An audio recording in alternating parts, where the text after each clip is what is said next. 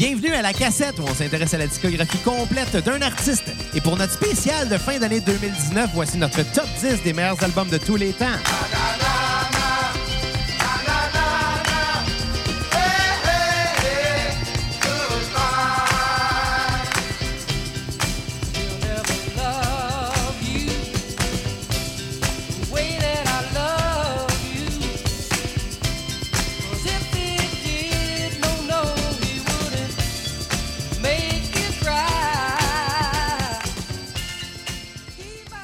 Retour à la cassette pour ce spécial de fin d'année. Mon nom est Xavier Tremblay et j'ai avec moi mon co-animateur, un homme fraîchement sorti de prison, Bruno Marotte. Hey, what's up les cocos? Et je suis très fier d'être en compagnie de mon frère valoir comique, le George Harding du podcast québécois, Xavier Tremblay. Comment ça faire valoir comique? Ben, c'est un peu ça que t'es. T'es George Comment Harding. ça, Jar Jar Binks? Ben, c'était ça dans Star Wars épisode Ouais. 1. genre, le- Ouais, le- mais- C'est le pire faire valoir comique. Exact, ben, bien pire que moi. Puis moi, je peux pas faire valoir. Ben, en fait, je peux comprendre parce que toi, t'as l'âne, mais t'es pas comique. Non, moi, je suis pas. Non, Ah. c'est toi le faire valoir entre nous Bon, deux. bon, c'est toi qui fais la réalisation, le Photoshop. Euh, Ah, ouais, c'est ma petite- mets le jaune sur mon cœur. Petite bitch. C'est ça, t'es ma ça, famille. bitch. Je suis ton Ah, Damien. comment ça va, Bruno? Ça va bien, toi? Déjà, dernière journée de l'année. Ouais. Est-ce que t'as passé un beau Noël? Euh, oui, épuisant parce que trop de party de Noël en peu de temps, ça tire du jus. Pas habitué d'en avoir autant, toi, avec la, la- la- la blonde récente? Euh, ben, il y en a juste un qui s'est rajouté de plus, mais Ah, OK. ben, c'est ça. C'était pas trop pire parce que j'avais une journée pour m'en remettre, mais trois parties en deux jours, euh, commence à être tanné, là. Ah, je te comprends. Moi, euh, j'ai remarqué une affaire, là, c'est que je vais avoir 30 ans, puis ça fait que Noël, c'est épuisant. Hey, je te mens pas, là. J'ai eu le réveillon chez mes parents. euh, un petit peu d'avance, je l'ai pas eu à Noël. Le 21, 21 Ok. décembre, réveillon chez mes parents, juste parce que, bon, ben, tu sais, beaucoup de party, moi avec ma blonde, mes, mes soeurs avec leur chum et blablabla. Ça fait qu'on a de la misère à setter une date. Ouais. Fait qu'on a fait ça plus tôt. Puis euh, à 9h30, j'étais couché. J'étais un peu jaloux parce que le mien chez nous a, vi- a fini à 11h30, mais il était fini depuis 10h, mais il y a quelqu'un qui les tirait tout le long. C'était comme, ah, j'ai retrouvé mon vieux sel, fait un an que je suis Ouais. parti, là, je voudrais retrouver mon vieux sel. Oh my god, il y a des photos de ça. T'es comme, on va me coucher, moi, je Moi, suis mais moi, moi, le problème, là, ce qui est arrivé, c'est que, tu sais, on. euh, tu sais- récemment, euh, j'ai fait un vœu de sobriété. Oui. Qui, euh, honnêtement, qui va très bien, honnêtement. euh, ça a de quoi de vraiment le M'étonne. Non, non, mais ça, va, ça a de quoi de vraiment le fun de, te sen- de se sentir hydraté le matin. ça faisait longtemps que j'avais pas connu ça. Puis euh, non, honnêtement, ça se passe très bien. Le, le- le problème, c'est que le temps des fêtes, c'est rough sur la sobriété. Oui. Puis, euh, ben, euh, bon, cette journée-là, moi, de Noël, on va essayer de pas étirer parce que le temps va finir, puis on est supposé donner notre top 10. Mais dans le pays des cons, on la fera jouer. Ben moi, je m'en sac. Non, ouais, c'est le jour de l'an, le dernière jour journée de l'année. Hein? On. On Ouais. défonce. On défonce. Non, euh, le, le problème, c'est que euh, j'avais déjeuné le matin, mais j'avais pas dîné parce que ma mère a tendance à faire beaucoup de bouffe pour euh, les soupers de réveillon. Incluant de la tarte au citron. incluant de la tarte au citron. Puis, le- fait que là, j'avais pas mangé beaucoup. Fait que là, on arrive chez mes parents vers 4 heures de l'après-midi. Puis, ben, mon père nous offre une bière euh, que, que j'ai acceptée. Ben, je me suis dit, c'est Noël, on va faire une exception. Ouais. Là, il m'en offre un autre. Puis un autre. Puis un autre. Puis là, ben, quand que tout le monde était arrivé, euh, ils ont décidé qu'on ouvrait les cadeaux avant de manger. OK. Grave erreur, parce que de l'alcool sur un estomac vide, ça magane. Puis là, le vin euh, commençait à rentrer en jeu. Finalement, je me rappelle pas d'avoir ouvert les cadeaux. Ah! C'est ta blonde qui a conduit, j'espère? Non, on a couché chez mes parents. OK. Ouais, 9h30, j'étais allé me coucher dans, la chambre d'amis. Fait que, euh, ouais. Fait que c'était assez. euh, c'était- drôle, honnêtement. Honnêtement, c'était- J'ai eu des beaux cadeaux. On- Mais le lendemain matin, j'ai réalisé que, bon, euh, mon père aussi avait un petit peu abusé. Non! De père en fils, votre affaire. Ouais. Puis, bon, il a fait croire qu'il avait, mangé de la, toute la tarte au citron. Puis il disait, j'ai pas mangé de tarte au citron. Puis finalement? Mais là, cette fois-là, c'était pas vrai. C'est juste qu'on riait de lui de la, de la fois d'avant. Ah! Ouais, c'était ça mon Noël. Ça devait être le fun. Ouais. Mais euh, non, non, c'était cool, honnêtement. Euh, Puis, tu sais, il y a- il y a- il y a- puis- puis ça n'a pas été juste ça, mon Noël. Là, on s'entend. Mais non, il y a eu Noël avec la belle famille, avec les, les, le petit neveu et la petite nièce qui sont adorables. Donc, euh, c'est ça. S'ils écoutent, euh, je les salue, mais je pense pas. Non, si les parents les laissaient écouter, ce serait irresponsable. Ouais, ouais c'est ça. ben, malgré qu'on n'est pas si pire que ça. On n'est pas un bon modèle pour la Ah non, jeunesse. non, c'est ça. On n'est pas, euh, c'est pas un show pour les enfants. On n'est pas pense partout ici. C'est ça, c'est pas un Moi, show je pour les pense enfants. tabarnak. Bon, fait que c'est ça. Ben, aujourd'hui, Bruno, pour notre fin d'année, qu'est-ce qu'on prévoit au menu? Euh, ben, euh, peut-être un petit compte rendu de notre année, mais surtout, Bon. euh, surtout un top 10 de... Ouais, on s'est dit, tu sais, euh, on, a- on a tenté de faire des. L'année passée, on avait fait euh, recul la cassette. Cette année, on a amélioré la formule euh, en calendrier de l'avant. On n'a pas eu le choix. Encore là, c'est 15 albums, pas tout bon. Non. Majoritairement mauvais. Ouais. Euh, Peut-être nous qui est trop critique, mais... Non, non, non, les antipodes des Cowboys fringants, c'était mauvais. Corneille, c'était mauvais. Dream Theater, c'était mauvais. Hey, ben, and Color, c'était mauvais. Ben oui, tu m'avais dit, oh, Corneille, personne ne va écouter notre épisode là-dessus. Euh, j'ai- le plaisir de te, confirmer que c'est notre épisode du calendrier de l'Avent le plus écouté. On pogne en France, ça veut C'est dire. ridicule. C'est ridicule. Un esti d'album de merde de même. Mais bon... euh, Weezer aussi, c'était mauvais. Mais, euh, euh, mais ça, Bruno, si les gens veulent le savoir, ils ont juste à aller écouter les, nos- nos, Exactement. 15 épisodes du calendrier de l'Avent. Ah non, mais au moins, cette, cette année, on a essayé. Puis euh, la- l'autre, la première année, on avait tenté de faire un bye-bye euh, ou qui n'a pas marché parce que, un, on n'était pas préparé. On l'a on l'a improvisé pendant qu'on faisait l'épisode, puis qu'on annulait notre concept. Pendant qu'on faisait l'épisode, on décide de refaire un autre concept pendant qu'on fait l'épisode. En plus, Là, aujourd'hui, on n'est pas sous, on boit du café. Ouais. Puis le matin. exactement. Fait que euh, on fera pas la même erreur qu'en 2017. Non, c'est ça. Puis, euh, Puis euh, cette année, on a essayé quoi? là, les, les- les sondages? les sondages, ça a été quand Ouais. même cool. Ça a donné une petite touche. On a fait deux sondages, la folie de l'été de la cassette et la folie de l'Halloween, Pour l'automne. qui a été, euh, ma foi, assez agréable à faire. Puis, tu sais, c'était juste au moment où on disait qu'on faisait moins d'épisodes. Finalement, ça a fait qu'on a fait autant d'épisodes que d'habitude. Oui. Mais qui demandaient moins de préparation. donc- Exactement. Et aussi, on va peut-être on va faire une folie de l'hiver. Peut-être. Ouais. On va voir. Bon, on verra. Puis bon, avant qu'on commence par euh, nos top 10, euh, j'aimerais juste faire un petit disclaimer en partant, là, un petit Ouais. avertissement. Euh, avant que les gens se choquent parce que, oh, t'as pas mis tel album, t'as pas mis tel album. C'est personnel. C'est- Exact, c'est des tops personnels. Euh, on se base ni sur l'impact que ces albums-là ont eu sur la musique, ni sur, euh, comment je dirais, la qualité, si on veut. Ouais. C'est vraiment un top 10 subjectif à chacun. On va parler de nos albums, des albums qui nous ont le plus Ouais. marqués et non les plus importants d'un côté historique. Là. Puis je vais, je vais en profiter pour plugger nos invités de l'année. Allez télécharger nos épisodes parce qu'on a eu Mon oncle Serge. Euh, la 200e, on a reçu nos amis. Beaucoup de gens. Ouais, dont Olivier.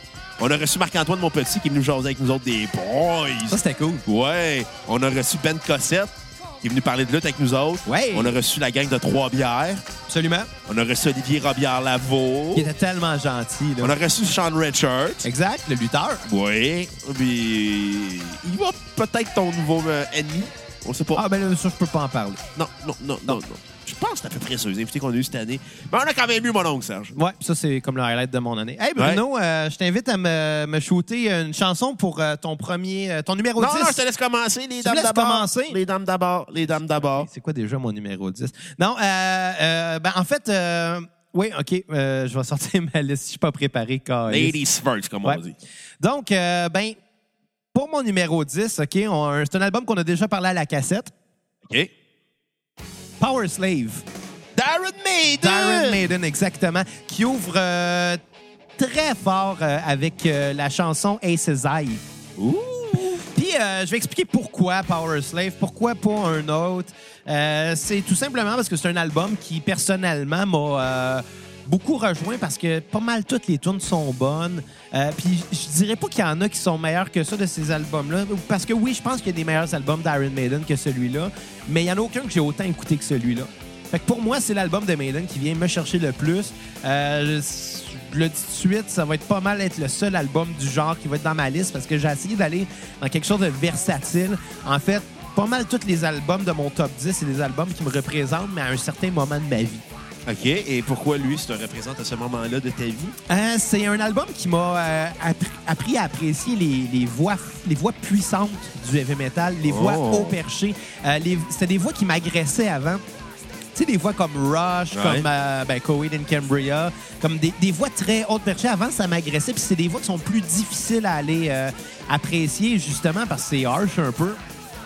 Mais ces voix-là, c'est des voix euh, avec du talent. là. Ouais. Honnêtement, pour arriver à les maîtriser un range aussi haut que ça, sans.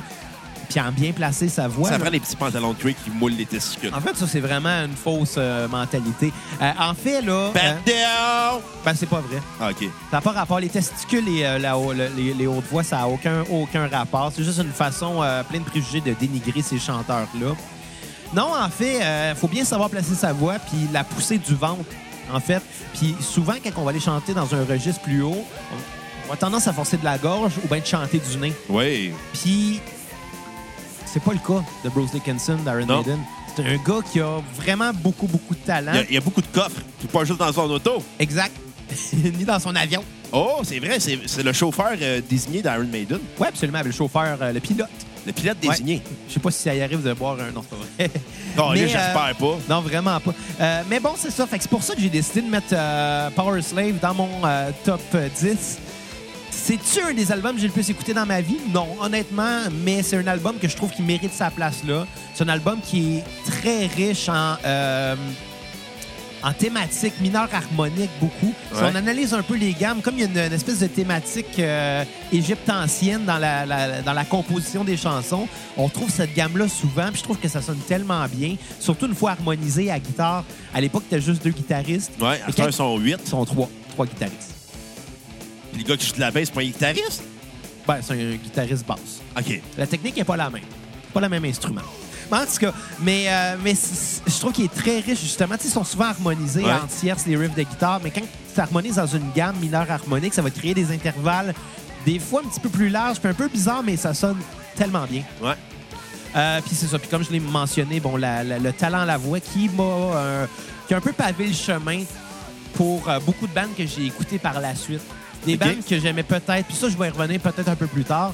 Des bandes que j'aimais peut-être un petit peu moins au début, euh, mais que après avoir euh, apprivoisé ce registre-là avec Maiden, je suis revenu sur ces bandes-là, j'ai fait comme voir finalement, c'est du talent à l'état peu.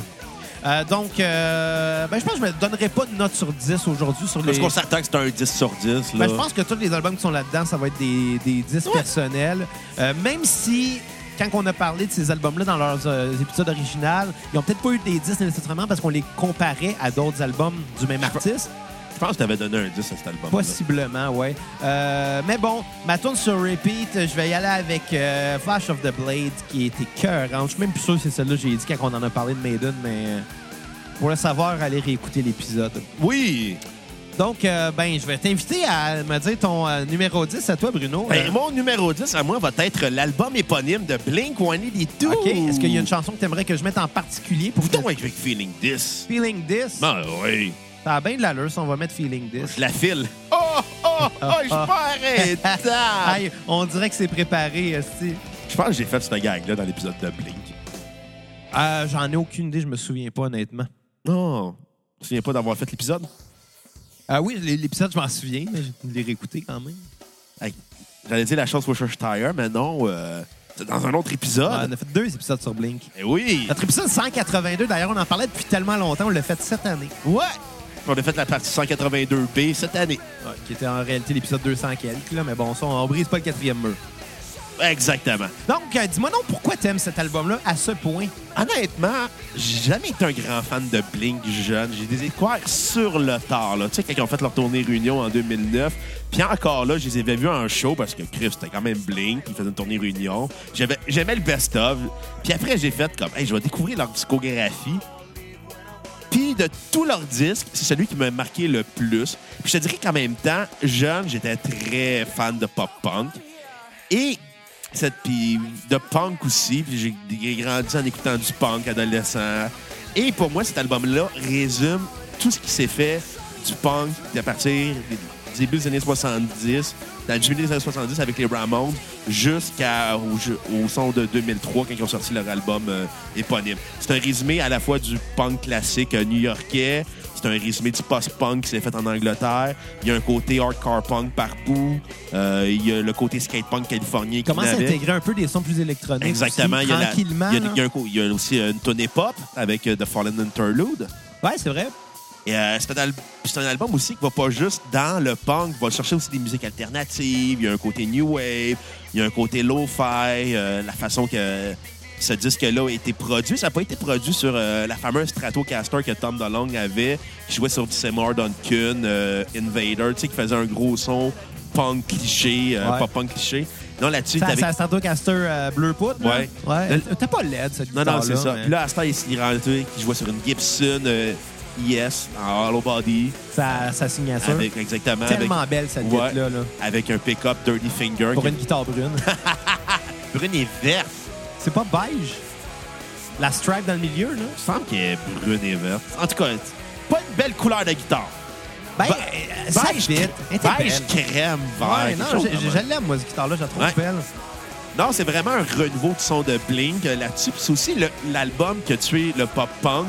Je te dirais qu'en même temps, euh, a changé l'industrie euh, euh, face au, au punk, au sens que c'est devenu plus c'était devenu plus accessible au sens que oui Blink c'était c'était la grosse machine commerciale mais ça a initié plein de jeunes à écouter du NoFX, Bad Religion, du Pas Pennywise. juste ça, c'est que cet album-là, là, puis Il- je suis content que tu l'aies mis parce que moi, il est pas dans ma liste. Non. Mais c'est un album que j'ai beaucoup aimé. Ouais. Là, j'ai rajouté une tune parce qu'on peut se permettre Ben d'étirer. ouais, on hein. peut tirer, T'as euh, pas fini de non, parler de cet album. C'est ça, c'est un album que moi aussi, euh, j'ai beaucoup aimé, euh, qui est pas dans mon, dans mon top 10, mais qui, est quand même un album important, je pense. là. Puis, en même temps aussi, c'est c'était à l'époque aussi que la, la période emo était là. C'était au début, ben C'était au début, c'est ça. Puis Tom DeLonge, il avait une frange. Fait que là, puis il y avait I Miss You. Fait que là, Blink était un- indirectement associé au mouvement emo, mais en même temps... Comme bien des bands, comme mon prochain band d'ailleurs. Ouais, mais, euh, exactement. Mais en même temps, cet album-là, c'est aussi un groupe qui se renouvelle, qui va pas juste dans un milieu pop-punk, qui veut essayer plus, qui veut essayer des réalisations différentes, qui veut essayer une émotion différente. C'est aussi un disque qu'on sent l'attention dans le groupe. Puis il y a cette espèce d'énergie, de colère, d'urgence de faire un disque le meilleur possible pour se prouver face à eux-mêmes. Sais, c'est plus le, le, le- le band qui faisait des tunes accrocheuses. Oui, il y a encore des tunes très accrocheuses, mais aussi c'est le band qui, est capa- qui est capable de dire nous autres aussi, on veut faire partie des grands. Puis ils ont réussi avec ce disque-là. Malheureusement, le disque ne sera. Il n'y aura jamais la justice qu'il mérite. Parce que ça a été le point culminant de leur carrière ou? Non, parce que, c'est parce que le pop-punk, en 2000 au début des années 2000, c'était mal vu. Parce qu'il y avait des groupes comme Good Charlotte, Ouais. New Found Glory, Simple Plan, tu sais, des bands beige qui sonnaient toutes pareilles. Puis qui faisaient que ce genre-là, rappelle déjà moins. Chris, ils sont obligés de jouer dans des casinos à Walt Disney. Là. Voilà, mais exact. Mais tu sais, tu as mentionné Good Charlotte. On s'entend que Good Charlotte, là, leur, leur- leur gros pic là, de popularité, ça, avait- ça a été avec l'album de Young and the Hopeless. Ouais. Qui était l'album mature. Ouais, tu sais. Non, non, non. Je pense que c'était The Chronicle of Life and Death qui était leur Mais album ils commençaient mature. déjà à perdre des plumes. Ouais. Là. Parce qu'il y avait viré. Ben, par la bande, ils ont été associés à ce mouvement-là aussi. Je pense que toutes les bandes de pop-punk Ah. ont été par la bande associées à, à ce mouvement-là, Ouais. malheureusement. Puis, tu sais, parce que c'est arrivé à peu près au même moment, puis parce que ça reste quand même un genre de rock alternatif de cette époque-là. là. Mais on s'entend, cet album-là est arrivé, puis y a-tu le pop-punk, puis ça a tué aussi la carrière de Blink, parce qu'il pouvait pas topper ce disque-là. Mais c'est aussi la, la preuve que le pop-punk pouvait être autre chose que ça, pouvait être plus que de la musique pop catchy. C'est ça qu'il a réussi à prouver. Puis, Ben, euh, t'attends sur repeat? Feeling This. Feeling de bonne tonne, hein? Ouais, ça l'ouvre très fort, mais, mais l'album en soi, tu- je le pars, je l'arrête pas, là. Maintenant, euh, numéro 9, si tu me permets. Ben oui. Juste parce que là, la tune va starter. Exactement. on fait-tu bien ça à la cassette? Un autre band qui a souffert de cette euh, liaison-là avec le mouvement emo, Joe Vert! Joe Vert, Green Day avec American Idiot. Euh, pourquoi cet album-là? Pourquoi pas Dookie? Là, je sens déjà des fans de, de Green Day me pitcher des roches. Ah non, je suis d'accord. euh, En fait, euh, Dookie était pour moi un des albums les plus marquants de la discographie de Green Day quand j'ai découvert Green Day. Mais ça, c'était avant qu'American Idiot sorte. C'est un, band que j'a- j'aimais beaucoup, mais que à l'époque, là, on en a déjà parlé, j'étais Ouais.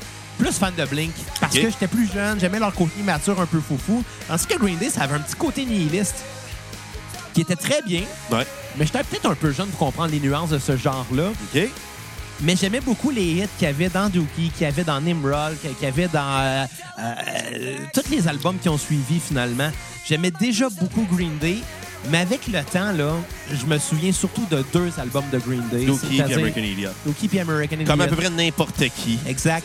Pas que les autres sont pas bons. Oui, il y en a vraiment des pas bons dans y a- oui, il y en a des de pas bons. Il y en a des pas bons, ça c'est sûr. Mais ça reste, je pense, les deux meilleurs. Puis pourquoi American Idiot et non Dookie je vais prendre? Parce que, tu sais, on l'a pas dit au début, là, mais on se donne un album par artiste. Ouais, exactement. Aujourd'hui. Parce que sinon, ça aurait été bien trop facile de mettre plusieurs albums. J'aurais mis 8 toute la discographie de Coheed. Non, j'aurais pas mis toute euh, la gang.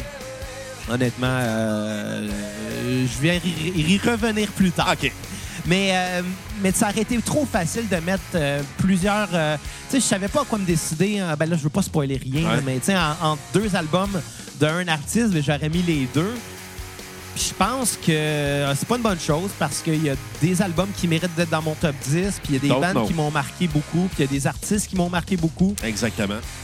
Green Day en fait partie. Puis pourquoi American Idiot? Ben, c'est parce que ça a été la première fois qu'ils ont sorti un album concept puis qu'ils ont ramené un peu au goût du jour l'album concept en tant que tel. Puis il est arrivé aussi au bon moment. On parle Exact. de 2004, avant l'élection, la C'est pas réelle- 2003? 2004. 2004, ça se peut bien. C'est arrivé euh, pendant euh, la campagne électorale américaine entre John Kerry et George W. Bush. Exact. Puis il y avait beaucoup de musiciens qui s'impliquaient pour À l'époque, il y avait la, la série d'albums Rock Against Bush. de, la sortie par NoFX. Ouais.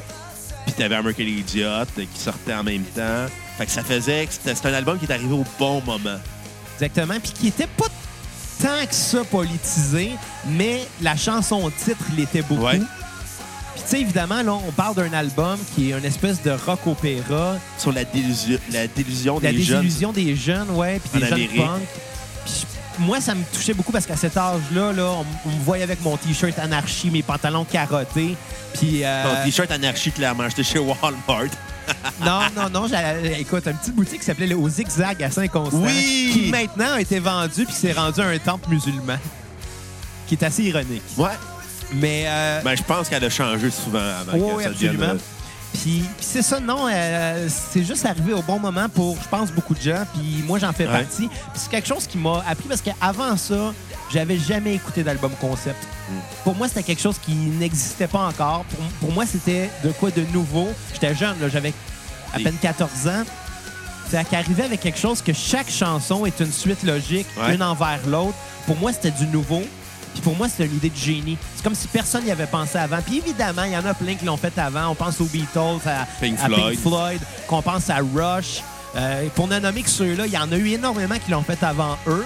Mais dans un genre comme le punk rock, C'est un des premiers. c'est un des premiers. Je pourrais pas dire si c'est le premier, Ouais. puis je pense pas. Mais c'est un des premiers, puis ils l'ont tellement bien fait. Oui, ils ont perdu beaucoup de fans, honnêtement, avec ça, parce Beaucoup que... de puristes de l'époque de Dookie. Exact. Mais ces fans-là étaient déjà perdus depuis Nimrod. Je pense qu'à un moment donné, ces fans-là, tu sais, s- peu importe l'album qui aurait sorti, il aurait été mal reçu. Puis là, j'ai entendu des gens dire « Oh, c'est un album emo parce que oh, il chante I Walk Alone, I Walk... » Non, il, il- écoute, il y a une phrase dans une Ouais. tonne. Ben aussi parce que quand il faisait ça, il y avait du gros eyeliner dans le vidéoclip. Là. Ouais, mais en même temps, c'était la mode de l'époque. Ouais. C'est plate, mais toutes les bandes à l'époque avaient du eyeliner, une chemise noire et une cravate rouge. Puis Ben- il y avait la coupe de cheveux à David Desrosiers. Ben, d'après moi, c'est pas David Desrosiers qui l'a amené, Ben, celle-là. tu l'avais, sa coupe de cheveux. Comme bien des gens. Pas moi, moi. Puis, je- puis c'était pas de temps là. J'avais les cheveux longs, Chris. Ah ouais, mais c'est ça, t'avais la coupe à David Desrosiers parce que David Desrosiers avait la même coupe que tout le monde dans le mouvement Emo. Ouais, c'est ça. Fait que, tu sais, au final, est-ce que c'est le meilleur album de tous les temps? Ben, bien sûr que non. Mais le meilleur album de Green Day, oui. Ça, je Puis vais- est-ce que c'est le meilleur album de punk rock des années 2000? Dans les meilleurs.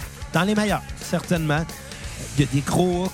J'aime Ouais. tout le temps quand que un album, une une chanson finit, puis que sa fin, c'est le début d'une autre.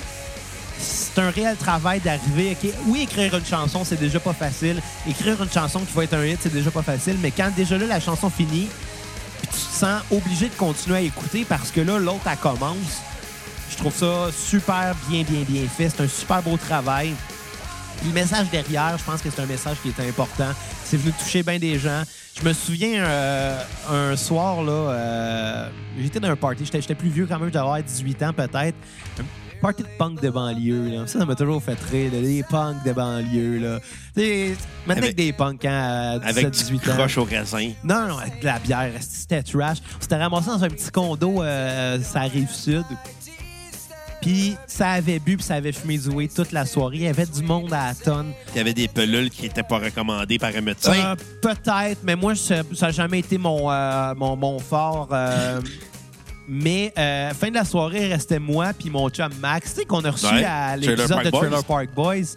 Euh, puis il restait juste nous autres qui étaient debout. Tout le monde dormait. Il y avait un gars, esti, vers 10 h le soir, sous raide. Je m'en vais faire une sieste! Puis on l'a jamais revu. Puis le lendemain, il était pas content parce qu'on l'a pas réveillé. Mais on disait, ouais, t'es allé te coucher. Non, non, non, je faisais une sieste. Dans le bain. Ouais, mais une sieste à 10 h le soir, c'était pas mal allé te coucher, Ouais. mon chum, là, tu sais. Puis il était pas content parce qu'il a manqué le party. Tu sais, tu vois, tu vois la vibe, mais vers 3 h du matin, il restait bien de la bière, restait moi et mon chum Max. Tout le monde dormait. On est allé sur euh, YouTube. On s'est mis à mettre le clip de, Jesus of Suburbia qu'on entend en ce Oh. moment. Puis je me rappelle avoir vu mon chum Max brailler devant comme, Non, qu'est-ce que c'est C'est tellement beau, là. Je me reconnais là-dedans, j'ai fait comme, ben c'est génial. C'est génial parce que Green Day, ils ont réussi. Ils ont réussi. Parce que c'est pas un gars qui tripait tant sur Green Day, là. C'était juste la tune est venu le chercher. Lui, il tripait sur Casualty sur Rancid, là, tu sais. Je pas sur le monde qui avait des cheveux sales. Exact. Puis là, on s'est regardé, on a fait faut qu'on trouve du maquillage. Tu sais, 2-3 heures du matin, ben chaud. On est rentré dans la chambre de la fille qui, euh, qui hébergeait le party. T'es comme, t'as-tu du eyeliner?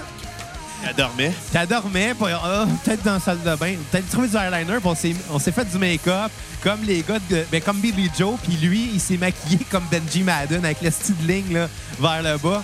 Puis là, on s'est endormi quelque part, puis le lendemain matin, je me suis réveillé, j'ai fait! T'es maquillé, je riais de lui, il a fait comme Ha toi aussi! Je travaillais, fait qu'il a fallu que je me dépêche à me démaquiller. Fait que, euh, bref, euh, une belle histoire pour raconter que finalement, ben oui, c'est un album qui m'a marqué pour les bonnes raisons, puis qui a pavé le chemin encore une fois Ouais. pour d'autres bandes qui vont être dans mon top, en fait, mais pour des raisons conceptuelles cette fois-là. Ah, OK. Exactement. Euh, fait que, ben, c'est ça. Écoute, euh, ma tune sur repeat, ça va être Jesus of Suburbia. Ben oui. Très bonne chanson, très, très, très. Euh, quasiment du prog, là. Ben c'est du prog. Oui, ouais, on peut, on peut voir ça comme ça. ça, ça- tu sais, on s'entend pour moi, ils ont quand même pris cinq tunes courtes, ils les ont mis ensemble, ça donne une, une tune longue, mais en même temps, non, parce que tout se suit. Ouais, c'est- tout est logique? Fait que pendant que la chanson se poursuit, je t'invite à me, ben, me shooter une tune. euh, aïe, aïe. Je vais te donner un coup de micro, Toi, ça tu t'es shooté le micro la dent. Aïe, aïe, ça a fait mal. Euh, on va y aller avec euh, Diamond Eyes de Deftones. Deftones, qu'on n'a pas encore parlé. On va parler euh, au courant de l'année 2020 parce que leur nouvel album va sortir bientôt. euh. Cool. Tu veux que je mette quelle chanson? On commence avec Diamond Eyes. euh. Ben, Excuse-moi, j'ai coupé Billy Joe, là. mais C'est pas grave, Billy Joe va t'en remettre, t'es riche. C'est vrai. Il va peut-être faire un breakdown. One minute! Only got one minute left! Puis là, il va essayer Justin Bieber. Dis-moi donc pourquoi ton numéro 9, c'est Deftones? Ah, écoute, Deftones, j'ai été fan. Je les ai découverts adolescents parce que mes cousins euh, avaient les albums, je les empruntais, puis c'était un band de vendredi soir. Puis j'écoutais ça, mais tu sais, j'écoutais ça avec un certain recul, mais j'avais pas la maturité. Un certain recul de la cassette. Exactement. À un moment donné, j'ai juste perdu de vue Deftones. Puis en 2012, euh, la grève étudiante. Oh boy. Euh, Puis, euh, j'ai rien à faire de mes journées à part travailler parce que là, je suis comme moi, je calisse quoi. Puis là, je me mets à écouter de la musique, plus de musique que d'habitude. Puis là, je suis comme, ah, je dé- redécouvre les vieux albums de Deftones que mes cousins m'avaient prêtés, que j'avais sur mon iPod. Puis là, je suis comme, je me mets à triper de plus en plus sur le métal. Là, je me mets à écouter du Mastodon, du Voivod, du Filter. Puis Deftones. Puis là, en même temps, je commence, je découvre cet album-là qui a été écrit dans l'urgence euh, parce que le groupe à l'époque écrivait un album qui s'appelait Eros euh, avec leur euh, défunt bassiste Chi Chang. Malheureusement, Chi Chang a un accident d'auto. L'album Eros est annulé. Ils arrêtent de travailler avec leur réalisateur du début, qui était Terry Day, parce que leur dernier album avant qu'ils enregistrent Eros était Saturday Night Wrist, le poignet du samedi soir, si vous voyez ce que je veux dire. Et euh, il, avait réalisé, il avait travaillé avec Bob Ezrin, qui était l'homme euh, derrière la réalisation de l'album The Wall euh, de Pink Floyd. Il avait travaillé sur, avec Alice Cooper. Fait avait été chercher un vieux nom qui avait travaillé avec du prog, du métal des années 70-80. Et la chimie avait pas opéré. Le band était sur le bord de la dissolution. Et jusqu'à temps qu'il y ait eu une rencontre avec le gérant euh, de Deftones, qui a fait comme là, vous arrêtez le band ou vous continuez. Puis les gars, ils ont réalisé que euh, étaient encore des amis, ils s'aimaient beaucoup. Puis là, il avait écrit Eros. C'est l'album que peut-être qu'on va voir un jour. Il y a des tunes qui se trouvent sur YouTube, euh, comme Dallas, euh, comme Melanie. Faut chercher, mais vous allez les trouver si vous cherchez fort. L'album Diamond Eyes, c'est l'album, a été écrit vraiment dans l'urgence parce que Chi Chang euh, est en arrêt. Il a un accident d'auto, il est dans le coma. Les OK, fait que ça a été écrit à l'urgence. ah, ça, a écrit- ça a été écrit, je pense, en six- même pas. euh, C'est une blague. je pense que ça a été écrit enregistré en six mois à peu près. C'est une blague. Ouais, je l'avais comprise. Non, ça a été écrit vite, ça a été enregistré vite, puis on sent l'urgence dans ce, ce disque-là. Puis à la base, il avait pris euh, Sergio Vega pour euh, du band euh, Quicksand pour remplacer à la base Chi Chang. Mais cet album-là est arrivé un peu comme un cheveu sur la soupe. Je m'attendais à rien. Tout le long où j'écoutais cet album-là, je trouvais ça lourd, prononcé. On sentait l'émotion. Il y a un côté euh, hardcore aux chansons, il y a un côté shoegaze, il y a un côté new wave, il y a un côté trip-hop par bout. C'est un album qui met tout en valeur les influences de Deftones, parce que Deftones peuvent faire un album qui être complètement métal à un moment donné. L'autre va avoir des influences de new wave, l'autre va avoir des influences de shoegaze, ou des fois ils vont juste aller super hip-hop sans que personne ne le sache. C'est un band qui suit jamais de ligne directrice, et cet album-là est le condensé de tout ce qu'ils ont fait dans leur carrière avec des influences de Partisan, My Bloody Valentine, de Slayer, même euh, de band hardcore de l'époque comme Quicksand qui était le sans vouloir le par la bande le bassiste de, de- le nouveau bassiste de Deftones. Euh, c'est un nouveau réalisateur qui est avec eux, qui est euh, Nick Raskulinskis, qu'on a déjà parlé à la cassette. J'ai réussi à prononcer son nom d'une shot, en plus je suis fier de moi. Puis en 2000... Félicitations. Merci. Puis en 2012, j'écoute cet album-là, puis je m'attends à rien. Puis j'ai été sur le cul tout le long. Autant il y a des riffs pesants, la basse est prononcée, la batterie est là, on entend les effets de DJ, le scratching, les claviers. Euh, c'est un album qui peut aller, qui va à la fois très sensible avec des chansons comme Beauty School, euh, Sex Tape, euh, This, Place, This Place is Death. Puis il y a des tunes super metal comme Diamond Eyes Royal, We Have Seen the Butcher. Puis il y a des tunes alternatives comme Risk, Prince, euh, Condemn Control. Non, c'est un album qui va, qui est lourd, qui est pesant, puis qui à la fois représente une émotion. On dirait que c'est un album d'amour d'un gars qui est en colère puis qui veut l'exprimer. Ben, il est en colère autant contre lui, contre le fait que la relation est finie, que contre la fille. C'est c'est vraiment un catharsis, cet album-là, puis on l'entend. Puis moi, à l'époque, 2012, c'était une grande remise en question pour moi, puis cet album-là est juste arrivé au bon moment. Puis en même temps, quand je l'écoutais, plus je comprenais c'était quoi du Deftones, puis plus je comprenais c'était quoi le métal aurait dû être après le thrash metal de fin des quatre- jusqu'à l'album Black de Metallica, parce qu'entre-temps, il y a eu le new metal, puis Deftones faisait partie de ça. Mais Deftones s'est vite retiré, mais jamais eu ses lettres de noblesse dues au fait qu'il est associé tout le temps par la bande au new metal. Ouais. Puis le new metal, c'était mal vu. Ben, je comprends pourquoi. Charlotte à Fred Durst, à Korn. J'ai l'impression qu'aujourd'hui, il y a beaucoup d'albums là-dedans qu'on va dire que c'est arrivé au bon moment dans notre vie. Ouais. Puis il y a des albums, j'ai l'impression, qui, vont, euh, qui sont sortis très longtemps avant qu'on s'intéresse à la musique ou qu'on soit né même. Mais quand ils sont rentrés dans notre vie, c'est arrivé au bon moment. Oui. Je pense que c'est pour ça que ça va être des albums dans nos top 10. Ouais. Euh, ça serait quoi ta note sur 10 de cet album-là? Ben là, on l'a dit, ça l'a Euh, euh, dit. Ma tune sur repeat va être... sur repeat. Hey, je suis habitué à demander ta note. Hein? Ben, Hey. hein? Hein? 239 épisodes plus tard, on demande encore nos notes sur 10. Ça va être Risk. Risk, Euh, comme la- le jeu de table. Exactement, la neuvième euh. Fun de jouer à Risk, mais c'est long. On devrait-tu faire une game au jour de l'an ou on fait une game de poker? Euh, c'est jamais. euh, game de poker. Parce que c'est- c'est c'est moins long, une game de poker. Tu peux arr- Ben non, ça peut être très long, mais tu peux arrêter les bodequins aussi. Ouais. Non, c'est un album qui est lourd, pesant. C'est l'album qui, qui dit comment le métal devrait sonner, parce que le métal, malheureusement, est encore un genre très caricatural. Il y a d'excellents groupes, mais on s'entend, le gars avec des cheveux longs qui fait des grosses tournes pesantes, même s'il y a une complexité, ça reste caricatural. Ça reste un standard. Absolument. Absolument. Bon, Xavier, donne donc ta huitième position. Ma huitième position, OK.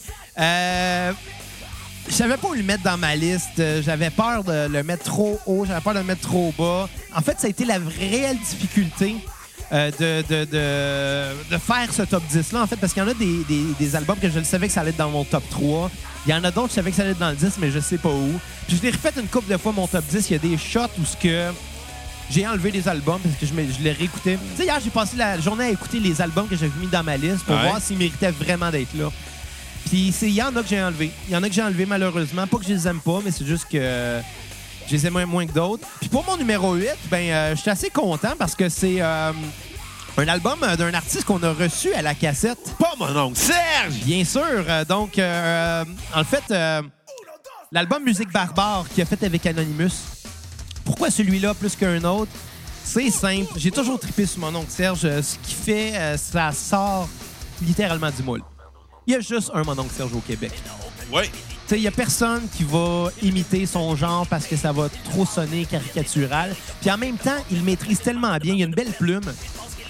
Puis dans toutes ces chansons qu'il y a sur euh, Musique Barbare, Musique Barbare, on s'entend, c'est un peu la suite de l'Académie du Massacre qu'il avait fait plus tôt, plus- quelques années plus tôt avec Anonymous.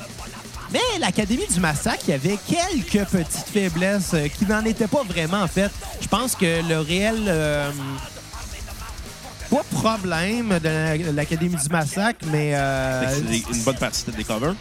ben, que c'était des reprises de ses propres chansons, tu sais. Ce qui a rien de mal à ça parce que l'album était excellent. Ouais.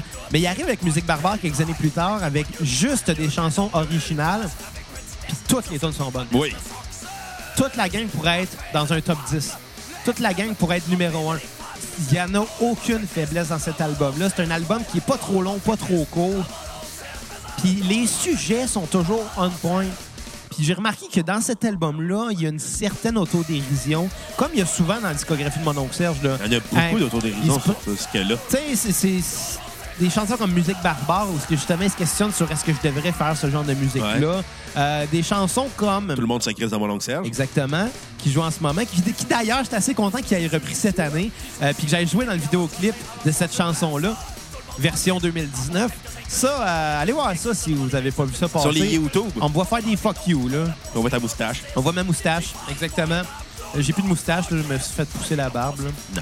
Mais euh, encore, là, encore là, cet album-là est arrivé au bon moment. Parce que quand j'ai commencé à écouter du Mononcle, ben l'album n'était pas sorti encore. Mais il est sorti à peu près au moment où j'ai vraiment là, commencé à écouter. Il y, a un, il y a un temps dans ma vie que j'écoutais juste ça. Ouais. J'écoutais juste du Mononcle Serge non-stop. là. Il y a un moment dans ma vie, puis avec mes chums, on allait voir les shows de Mononcle Serge.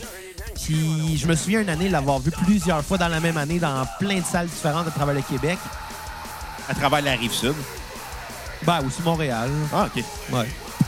fait que, Hey, mais autre me- ça ça fait mal, Carlis. On va virer boxeur. Ouais. Euh, mais bon, euh, c'est un album excellellent. Euh, Puis c'est un album de party, on va se le dire. Oui. J'ai viré beaucoup de brosses là-dessus. Euh, ma tune sur repeat, asti que ça va être dur. Je pense que je vais y aller avec euh, Woodstock en Beauce, tiens. Oh! Excellente chanson. Ça, te rappelle des souvenirs. Jamais à la Woodstock en Beauce. Bon, là, ben, mais- une mission cette année. Exact. Toi, euh, ton numéro 8, ce serait quoi? On va y aller avec les Beatles, Let It Be. Let It Be des Beatles. Ouais, l'album le, le plus mal aimé. Pourquoi euh, le plus bel aimé? Ben, c'est parce que les gens vont soit être Revolver, Sgt. Pepper, l'album blanc. Mais Let It Be, c'est jamais l'album des Beatles que le monde va faire comme Ah oui. C'est un album coda, si on veut. Pas coda dans le sens de coda de Led Zeppelin, là, mais le, terme coda en tant que tel en musique, ça veut dire la fin. Là, Ouais. C'est- Ben, la, la vraie fin, c'est Abbey Road, là, mais qui est sorti. Oui, oui, mais dans le sens que c'est- c'est un peu comme le closure qu'il y a eu Ouais. pour l'histoire Beatles, là, pour le public. Exactement, parce que Let It Be a été enregistré sous tension. Le groupe était vers sa fin. Euh, les gars n'étaient plus capables de se sentir. Il y avait pas, c'était le premier album qui n'avait pas travaillé avec euh, George Martin. Il avait travaillé avec Phil, Phil Spector à la demande de John Lennon.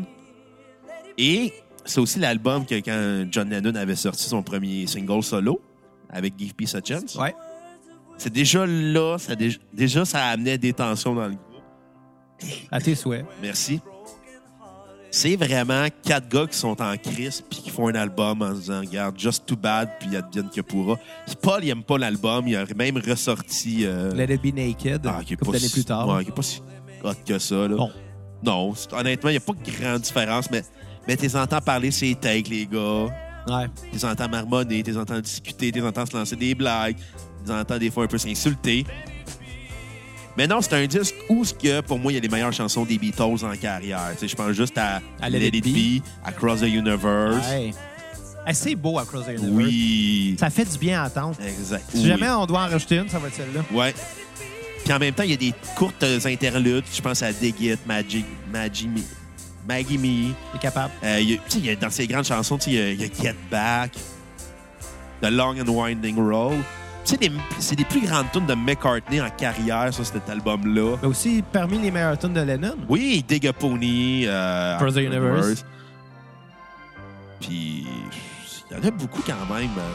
Tu sais, les duos I've Got a Feeling chantés par euh, Lennon McCartney. Tu sais, ils chantent en harmonie sur ce disque-là. Two of Us. Puis il y a une tune de George Harrison de temps en temps. Amy Mine, qui est excellente. Ouais. Et c'est ça, c'est le disque de la fin. C'est le disque Advienne que pourra, puis on s'en crisse. Puis malheureusement, ce sera jamais le disque des Beatles va être le, le plus reconnu parce que c'est vu comme le dernier de la fin. C'est un peu l'album qui a pris un peu le bord parce que les gars l'ont pas... le- Certains l'ont eu renié. Je pense qu'ils s'en sont peut-être un peu débarrassés. Là. Tu sais, Ouais. Si tu compares avec ce qui a été Même fait, si Paul McCartney joue encore à Let It Be en show, euh, je, joue tout le temps, je vais toujours jouer It Be. ben, il n'y a pas le choix. c'est ça, il va jouer Get Back. C'est une Pareil de comme il n'y aura pas le choix de jouer Joe dans le show. C'est ça. C'est une de ses tunes préférées, mais ça reste que c'est la tune qui, s'il avait eu la chance de la réaliser d'une autre façon, il l'aurait fait d'une autre façon. C'est ça qu'il a fait avec It Be Naked. Puis, euh, on, bon, on n'a toujours pas encore parlé de l'album j'ai dans hâte. notre euh, longue série Beatles, mais ça va venir. Ouais. Puis au moins, là, on peut euh, un album? l'entrevoir un peu aujourd'hui. C'est un album aussi qui est très, euh, très comme laissé à- aller, dans le sens que on, on le fait l'album. Il y a comme une certaine paix d'esprit, dans le sens qu'on s'endurera plus, il n'y aura plus de chicane après. On va passer à autre chose. Finalement, ils ont fait Abbey Road, là. Ouais. C'est un peu le bye-bye aux fans. C'est ça. Mais c'est pour ça que, tu sais, c'est. Dans le sens qu'il est mal aimé. Tu sais, il, est sor- il est enregistré avant Abbey Road, puis il était sorti après Abbey Road. Puis euh, ça serait quoi ta tune sur repeat? Across the Universe. Across the Universe. Ça, elle Ouais. est bonne. Elle est touchante. Elle est fun à jouer à la guitare en plus. John, c'est un génie. Ah, ça oui. Ça, honnêtement, C'est pour ça que je suis, team euh, John, moi. Je suis bien d'accord, honnêtement. Puis, ma- c'est ma tune des Beatles préférée. Ah ouais? Ouais. Pas moi, mais je l'adore pareil. Fait que, vas-y donc, Xavier, avec Mon ton numéro, 7. 8. Euh, mon numéro 7. Un autre euh, band qui pourrait être euh, rentré dans cette génération-là. Un band euh, qu'on a parlé aussi à la cassette. Pas Pink Floyd. Non. Mais de la même époque. Rush? Rush. Rush a fait des très bonnes affaires. Rush a fait bien de la merde aussi. On le dira jamais assez. On a parlé trois fois de Rush à la cassette, trois épisodes différents. Puis il y a une époque euh, qui est à skipper, une époque de 20 ans à complètement ignorer la discographie de Rush. Oui. C'est dommage, mais après Moving Pictures, puis jusqu'à Snakes and Arrows, c'est c'est pas vargeux. C'est oubliable. C'est oubliable. Euh, mais avant qu'il tombe dans les synthétiseurs à n'en plus finir, puis qu'il tombe dans la pop cheesy des années 90, euh, même 80, euh, ben ce que Rush a fait des années 70 en général, moi j'ai toujours trippé. Même leur premier album, en fait, l'album éponyme qui rappelait beaucoup trop Led Zeppelin, j'ai toujours trouvé que c'était un album euh, très bon en fait. Dans cette période-là, leur discographie, il n'y a rien que j'ai trouvé mauvais. Qu'on pense à, l'album éponyme, qu'on pense à Fly By Night, à même Caress of Steel, qui est un album un peu mal aimé parce que euh, il souffre un peu de, je pense, un manque de confiance. J'ai toujours trouvé qu'il était excellent. Euh, même chose pour 2112, qui est un album, là, on l'a dit, qui était légendaire parce que, bon, le label euh, leur avait dit si jamais vous ne faites pas quelque chose de radio-friendly, si vous faites pas un hit avec cet album-là, ça va être votre dernier album en carrière. Puis la réponse de Rush a été ben si c'est pour être notre dernier album en carrière, on va le faire comme nous, on a le goût de faire. Puis bon, il avait ouvert avec une tune de 22 minutes euh, qui était qui était un hit, là. Ouais, puis, tu sais, ça a été le- leur album qui a fait, bon, ben, euh, si on si on n'a plus de carrière, bon, au moins, on aura fait l'album qu'on aura voulu. Oui, absolument. Euh, Puis à, cette époque-là, la bande était très prolifique. De 74 à 81, ils ont sorti quelque chose comme 7 ou 8 albums. c'est majoritairement des hits. Euh, pourquoi Hemispheres va être dans mon top 10 et pas Moving Pictures, exemple? C'est tout simplement parce que Hemispheres, c'est mon album préféré de Rush. Euh, J'ai toujours trouvé que c'était... Bon, on s'entend, c'est un album de quatre chansons, mais quatre grandes chansons. Il n'y a rien que j'ai trouvé mauvais sur cet album-là. Ça ouvre en force avec Cygnus X1, qui était... euh, euh, euh, excuse- Excuse-moi, qui était la chanson Hemispheres, en fait, chanson titre, mais qui Ouais. avait Cygnus dedans. C'est un album là, tellement bon. C'est aussi simple que ça. D'une tune à l'autre, c'est distinct, mais ça reste dans le même style. Tout est bon. Hemispheres était bonne, Circumstances était bonne. The Trees est une de mes chansons préférées de Rush, mais elle sort tellement du lot. La Villa Strangiato. La, la Villa Strangetto qu'on écoute en ce moment, qui est une chanson de 9 minutes, qui est enregistrée en trois parties de 3 minutes, puis qui a été raboutée ensemble par après. On parle d'un album là, de 1978, je pense. Euh, oui, exact, 78. À l'époque, là, c'était pas si simple que ça, rabouter du stock ensemble. Fallait que tu y ailles avec la bande magnétique, puis que tu coupes Les lames de rasoir. lame de rasoir, la loupe et tout. Euh, ça se trouve sur Internet. Pour les gens qui sont intéressés, là, ça se trouve sur YouTube. euh, comment ça se faisait couper à l'époque. Euh, J'ai regardé un tutoriel de ça. C'est super intéressant pour les gens qui s'intéressent à la, à la production sonore. Puis, euh, c'était pas, c'était pas facile parce qu'il faut que tu prennes en compte que la bande maîtresse, là, que tu vas couper pour rabouter à l'autre bout de bande maîtresse, ben, elle contient plusieurs instruments. OK? Tu sais, là-dedans, on entend du drum, euh, de la bass, de la guitare. Euh, bon, dans la Villa Strangetto, il n'y a pas de voix, mais on entend des claviers aussi. Plusieurs effets de plusieurs instruments. Fait que tout rabouter ça ensemble, faut que tu prennes la coupure au bon moment où il n'y a pas de note qui va clasher. Là. Si tu coupes en plein milieu d'une note, ça va paraître. Là. C'est un travail de moine, cette chanson-là. Euh, mais l'album au complet, euh, je le trouve euh, excellent. Dans mes mémoires, j'avais aussi aimé l'album. Moi, je me souviens que tu n'avais pas aimé la première chanson. Ouais, ça se peut. euh, des, fois, des, des fois, Rush étirait un peu trop le tune, mais je me souviens que j'avais aimé euh, la deuxième partie de l'album. Ben, Circumstances, The Trees, puis euh, Ouais. The Trees qui est tellement bonne. The Trees qui parle, on s'entend, de, de, de politique, mais de façon tellement poétique parce qu'ils vont parler euh, de, de, de- des arbres dans une forêt, Ouais. les chênes et les érables qui ont tous les deux besoin de lumière, mais qui se battent pour cette lumière-là parce que, bon, le chêne, il prend de la place, il est imposant. Puis c'est un peu comme comment je le décrirais, cette chanson-là? C'est les besoins de chacun qui sont aussi importants l'un que l'autre, mais qui parfois vont faire que l'autre en a un petit peu moins. Les, les inégalités sociétales. Sociétaire, soci- en tout cas. En tout cas, on se comprend. Ouais. Donc, euh, ben, ma tune sur repeat, ça va être The Trees, justement, pour euh, Hemispheres. Euh, un bon album, mais tu sais, j'aurais tellement pu en nommer d'autres de Rush. C'est juste que celui-là, ça a toujours été mon préféré. C'est ça. Bon!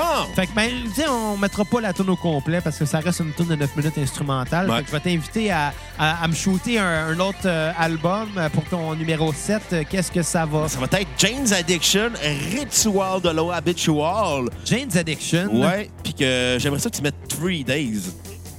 Pas de problème. C'est une tune de 10 minutes. Ah, OK, ouais. Ben, y a pas de problème. Comme ça, on est sûr certain que. On met ça là, là? Ouais, ouais. Yes, sir, Miller. C'est un album, euh, pour moi, qui est une révélation. Que j'ai dû Comme le, acheter. comme le film de Twilight? Exactement. Que j'ai dû acheter. vraiment de sortir un esti de référent de le marde d'il y a sais, 10 ans. hein. Ça fait 10 ans, puis tout le monde a déjà oublié Twilight. On se le dire, là. Je pense que même les acteurs l'ont oublié, à part euh, Taylor Lautner, parce qu'il n'a pas une carrière. Ouais. Hey, by the way... Moi, euh, je connais le nom des acteurs de Twilight. By the way, 27 parlant, parlant de Twilight, t'as-tu vu euh, le, le- le- le trailer euh, du nouveau film de Nolan? Non. Tenet. Ça a l'air fucked up. Puis, pourquoi c'est un lien avec Twilight? C'est parce que Robert Pattinson est en vedette dedans. Mais Robert Pattinson va être le nouveau Batman. Oui, absolument. Puis, euh, pour les gens qui s'insurgent de ça, je pense que les gens devraient oublier un peu Twilight, justement, parce qu'il a fait autre chose. Il a, il a ce joué dans des films de David Cronenberg, c'est quand même déjà big. là. Exact. Puis je pense que c'est un bon acteur. Je pense qu'il va chausser, il va bien chausser les petits souliers que, que Ben Affleck a laissés pour Batman. Ouais, que George Clooney a laissé, que Val Kilmer a laissé. Je pense que ça va. Tu sais, est-ce que ça va être le nouveau euh, Christian Bell ou le nouveau Michael Keaton? Ça, c'est une autre question. Moi, Christian Mais- Bell, je l'ai- j'ai trouvé correct comme Batman. Pour moi, c'est pas le meilleur. Moi, je l'ai adoré. Mais. euh, C'est un meilleur Bruce Wayne qu'un meilleur Batman. Ouais. Mais, mais Je pour pense ce que qui est- Michael Keaton était le meilleur Batman. Mais pour ce qui est de, de Tenet, je pense, je pense pas qu'il ait le, le- le rôle principal, mais je tiens à dire une chose, c'est que Christopher Nolan a le flair dans la vie pour spotter Ouais. les acteurs qui sont euh, sous-estimés puis les faire shiner. On se rappelle Heath Ledger quand il était annoncé comme le, le Joker de Nolan. C'était devenu une risée. Le monde se disait que ça allait être la crise de Non, non, non, il y avait. Non, il y a beaucoup de monde qui disait qu'il pourrait pas jouer ce rôle-là. Ben, euh, à l'époque, on s'entend, c'était Brokeback Mountain. Là. Ben, ouais, puis c'était Things I Hate About You. Non, non, ça, c'était av- On parle de 5, 7 ans avant. Ouais, ouais. Exact. Mais tu sais, c'était ça son, son curriculum vitae, Ouais. là, lui. Là. Puis on va, on va se le dire, il a tout arraché pareil. Ouais, ouais. Puis tu sais, quand que, euh, Nolan a fait Dunkirk, il avait annoncé euh, Harry Styles de One Direction qui aurait joué dedans. Puis tout le monde était comme, ben voyons donc, un petit gars dans les boys band. Il était très bon, là. Je pense que Nolan a le flair, puis je pense que euh, Robert Pattinson va jouer un très grand rôle là-dedans. Euh, fin de la parenthèse, je te laisse parler de Jane's Addiction. Puis, euh, ben, juste faire une petite mention pour Nolan. Euh, Mediafilm a sorti ses cotes euh, 2 de la décennie. Je pense que Nolan a 2-3 films dedans. Ah ouais? Ouais. Nice. Dunkirk, de mémoire, puis euh, Inception, je pense qu'il y en a un autre, mais je pourrais pas te dire. Interstellar. Peut-être, mais je suis pas sûr. Parce qu'il n'a pas fait énormément de films dans, les, dans les dernières décennies. Il en a Il en fait, quatre. là. 4 dans une décennie, Oh, c'est énorme. Ils sont là. tous bons. Batman. Il y a Batman. Dark Knight Rises, en fait. Ouais. Euh, il y a fait- Inception. Inception, Dunkirk, Interstellar. Il n'y en a pas un autre? Ben là, il va y avoir Tenet, mais il va sortir en 2020. Là. Là, je regarde. Mais bon, Ritual de là, Habitual Je te confirme, il n'y en a pas d'autres. OK. C'est ça. Mais je voulais juste confirmer s'il n'y avait pas eu euh, Interstellar dans un 2. Mais Dans un que- 2, non, il n'y a pas eu Interstellar 2. c'est Non, non, non, arrivé. dans une cote 2 des Mediafilm. Ah, OK. Mais ça, c'est une autre histoire. Non, mais en, vrai, en parlant de choses sérieuses, Ritual de l'eau Habitual. Plutôt que de s'intéresser au code des Mediafilm. Au lieu de s'intéresser à Christopher Nolan. Exactement. Mais malgré que pour moi, ça reste quand même un des meilleurs réalisateurs des 20 dernières années. Ah, oh, oh, oui, écoute, fait partie des grandes de la, de la dernière de la- du siècle. Là. Moi, j'ai des amis qui le méprisent, là, qui disent que c'est le pire réalisateur de tous les temps. Puis je suis comme, ah, si vous connaissez rien au cinéma. Alors, retournez regarder vos astuces de films de Marvel, puis crissez-moi à paix. non, mais il fait partie des grands avec Paul Thomas Anderson, euh, Ouais. les frères Cohen, là, Denis Villeneuve. Denis Villeneuve, qui a pris beaucoup de place à l'international. Ouais. Mais son, on s'entend que son grand film, à lui, ça va être Incendie. C'est- risque que c'est tough à regarder, ça. Mais en même temps, Dunkirk, c'était pas facile à Ouais. regarder pour d'autres raisons. Là. Exactement. Mais bon! Ritual de l'eau habitual. Moi, James Addiction, j'ai découvert en regardant un documentaire sur l'histoire du grunge à Musimax. Puis parce que James Addiction était le créateur du festival Lollapalooza. Ouais. Fait que là, j'étais comme... Ah, puis là, Il y a le avait mot de- LOL dedans.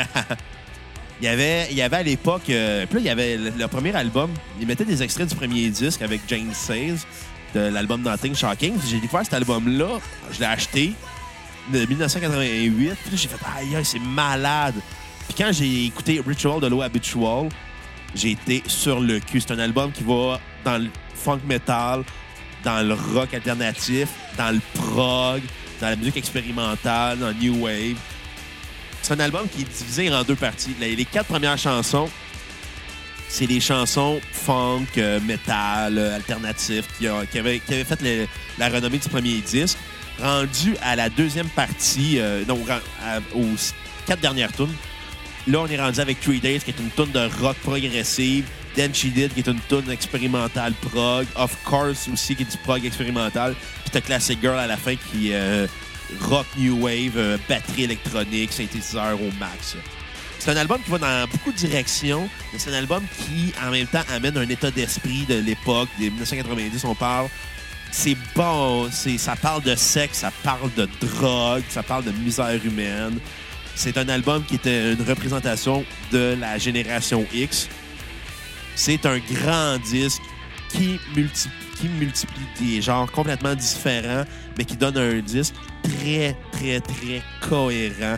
Ce qui n'est pas non plus la force de n'importe quelle band qui tente de- d'essayer plusieurs genres musicaux dans un seul disque. Ce disque-là, c'est comme si euh, Led Zeppelin avait rencontré Pink Floyd.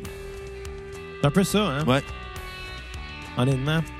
C'est drôle. Euh... Puis après, les autres albums de James Addiction sont pas très bons, là, mais ils ont fait comme 10 ans plus tard chaque à peu près. Hey, moi, à date, j'ai remarqué que tous les albums que j'ai nommés, on en a déjà parlé à la cassette, Ouais. mais toi, il y en a deux qu'on n'a pas parlé encore. Non, Trois même? trois, mais Trois? on a parlé des Beatles. Ouais. Au complet. Non, presque. Moi, la question que je me pose, c'est après Ouais. avoir fini la série Beatles, est-ce qu'on va s'en lancer dans un autre? Y a-t-il un autre band assez important pour qu'on divise euh, leur discographie en plusieurs épisodes de même? Non. Parce qu'on aurait pu dire les Stones s'étaient séparés en 1980. Ouais. Ils se sont pas séparés en 1980, ils existent encore. Je pense que rendu là, là, les, les- les artistes, comme exemple Prince, là, qui a des, une cinquantaine d'albums, je sais pas. 40, on pourrait, on pourrait le faire sur 10 ans. Non, je pense que même là, il risque d'avoir un traitement semblable à ce qu'on a fait avec Johnny Cash, c'est-à-dire faire ce qui est marquant plus, parce que c'est assez pour dresser le portrait. Ouais, on, va- on verra en temps et lieu. Dans certains cas, on sera jamais capable. là. Regarde Tiny Tim, là, on a juste fait un album. Ouais, mais Tiny Tim, c'est de l'humour. Bon, il a donné un traitement humoristique aussi. Oui, sur des brownies. On a mangé des brownies aux potes avant. Ben là, Xavier, je t'invite à donner ta sixième position. Sixième position, on reste à peu près à la même époque que, que ce que je disais avec euh, MS-Sphere juste avant. Puis, euh... ouais, j'ai eu un petit euh, problème Spotify. En tout cas, on reste à peu près à la même époque. Quelques années plus tôt, on reste dans le prog, un album marquant des années 70 et j'ai nommé Wish You Were Here de Wish, Pink Floyd. Wish You Were Here avant Dark Side, avant The Wall, je avant Animal. je vais t'expliquer pourquoi. Je, je nommerai pas le Piper's Gate of Town parce que c'est pas le même, c'est pas le même Pink Floyd. Pas le même Pink Floyd. Euh, moi, c'est parce que c'est mon introduction à Pink Floyd, Wish You. Were Here. Euh, avant de me lancer dans l'écoute de toutes ces... Puis si on s'entend, je me considère comme un gros fan de Pink Floyd. Pour Noël, j'ai eu un, un- un ca- comme cadeau de la part de la mère à quatre, un chandail. Tu sais, tu sais, les, euh, les ugly euh, Christmas sweaters, là? Ouais. J'ai eu un T-shirt Dark Side of the Moon dans ce style-là. Fait que ça a l'air d'être un tricot Oh! avec genre des flocons puis des sapins puis c'est Dark Side of the Moon. Je trouvais ça super drôle. Mais Nice. euh, non, euh, non, c'est juste euh, oui, je pense que Dark Side of the Moon aurait peut-être plus sa place que Wish You Were Here dans un top de meilleurs albums. The Wall, je ne crois pas. The Wall, c'est un album que j'ai toujours aimé, mais que j'ai appris à, à remettre un peu à sa place parce que je pense que rendu là, les tensions dans le groupe ont fait que c'est un album d'ego, The Wall avant tout. Puis Ben, que- moi, je, je peux comprendre le monde qui considère The Wall comme étant un grand disque. Moi, je le considère comme un disque ben correct. c'est un très bon album. Moi, je C'est-tu le me- mais c'est pas il- c'est pas le meilleur de Pink Floyd. s'il est dans mon top 5, ben c'est plus 5 que 1. Moi, non. Personnellement, là, euh, Animals est meilleur, Dark Side of the, of the Moon est meilleur, puis même je dirais Metal est meilleur que. Piper of Gate of Down, mais c'est pas la même chose. C'est pas, le même- la même C'est pas la même chose, époque, mais c'est pas la même comprendre, vibe. tu sais. Mais moi, ce que j'ai toujours trippé de Pink Floyd, c'est tout- ça a toujours été ce qui était ambiant, puis ce qui était planant, puis surtout ce qui était très progressif. C'est pour ça que même si j'aime beaucoup Piper at the Gates of Dawn, moi, pour moi, c'est, il est pas proche d'être dans mon top 5. Mais il est très bon. Moi, c'est mon top 1 de Pink Floyd. Ah ouais, ça, je le sais, t'en parles à chaque Je fois qu'on dit le Hey, no one, absolutely no one on earth. Bruno qui te répond Hey, Piper of the Gates of Dawn, c'est Ah, le meilleur. wow, wow, wow, il y a du monde, je pense que je suis pas- no one. là. Il y a beaucoup de monde qui vont dire que Pink Floyd, c'est meilleur quand il est expérimental que oui, prog. oui. là. Ah, Mais, était- oui, oui, absolument. mais Dad Rock, personne ne va dire que c'était bon. Non, non, à part un- après The Wall, là, À part un gars du Saguenay un peu weird. après The Wall, Pink Floyd aurait dû arrêter, mais ça, c'est une opinion. euh, bon, je m'en ai dit personnelle, mais je pense qu'on est deux à le penser. là. Oh. Même plus que ça. Everyone, Pink Floyd should stop, excepté Carl Tremblay. Euh, mais c'est ça. Pourquoi pas Dark Side of the Moon? Euh, c'est tout simplement parce que j'ai beaucoup plus écouté Wish You Were Here dans ma vie. Ça a longtemps été mon album préféré. OK? Pour moi, c'était ma référence en termes de Pink Floyd. En fait, ce qui est ironique, c'est que moi, j'ai découvert Pink Floyd avec la petite séquence de Shine on You Crazy Diamond qu'il y avait dans le film Crazy.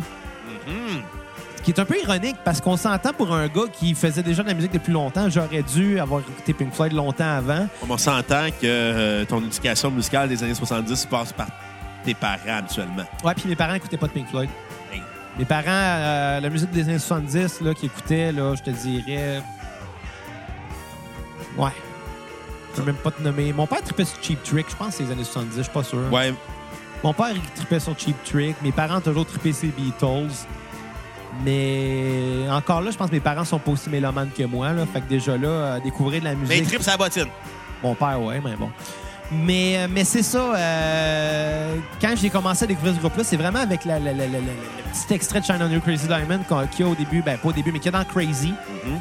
Entendre ces quatre notes-là qu'on entend euh, au début de Shine on You Crazy Diamond, quatre notes de guitare, pour moi, ça va toujours, toujours rester associé à un moment. Ouais. Toi qui te vois dans un film de Jean-Marc Vallée avec. Euh, en disant, hey, c'est mon Marc-André Grondin. C'est vrai que dans le temps, le monde trouvait que je ressemblais, mais c'est à cause de la coupe de cheveux, là, que j'étais meg autant que lui. là. Mais euh, c'est un album qui est parfait en soi. Je sais que toi, t'aimes moins, oui, euh, voyons, Welcome, Welcome euh, to to the the Machine. Machine. Mais moi, c'est une chanson que j'aime beaucoup parce que pour l'époque, ça n'existait pas. Ouais. Un trip de synthétiseur de même, là, c'était vraiment avant-gardiste pour l'époque.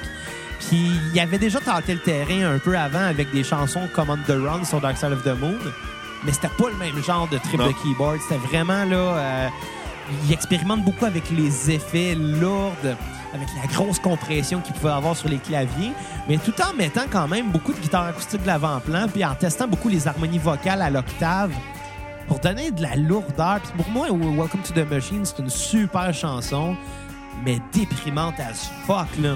Ça, va être... ça serait quoi ta tune sur repeat? Ma tune sur repeat, euh, ça va être l'entièreté de, de Sean Under Chris Diamond, les neuf Oh. parties. Là, j'ai commencé à la partie 4 de, de 9, euh, juste parce qu'on est trop habitué à faire jouer la première, Mm. je pense. Puis je voulais, je voulais mettre euh, celle-là parce que ça fait changement. Puis aussi parce que la première partie commence avec un trip de clavier qui dure 5 minutes. Fait qu'à un moment donné, Ouais, euh, c'est un peu long.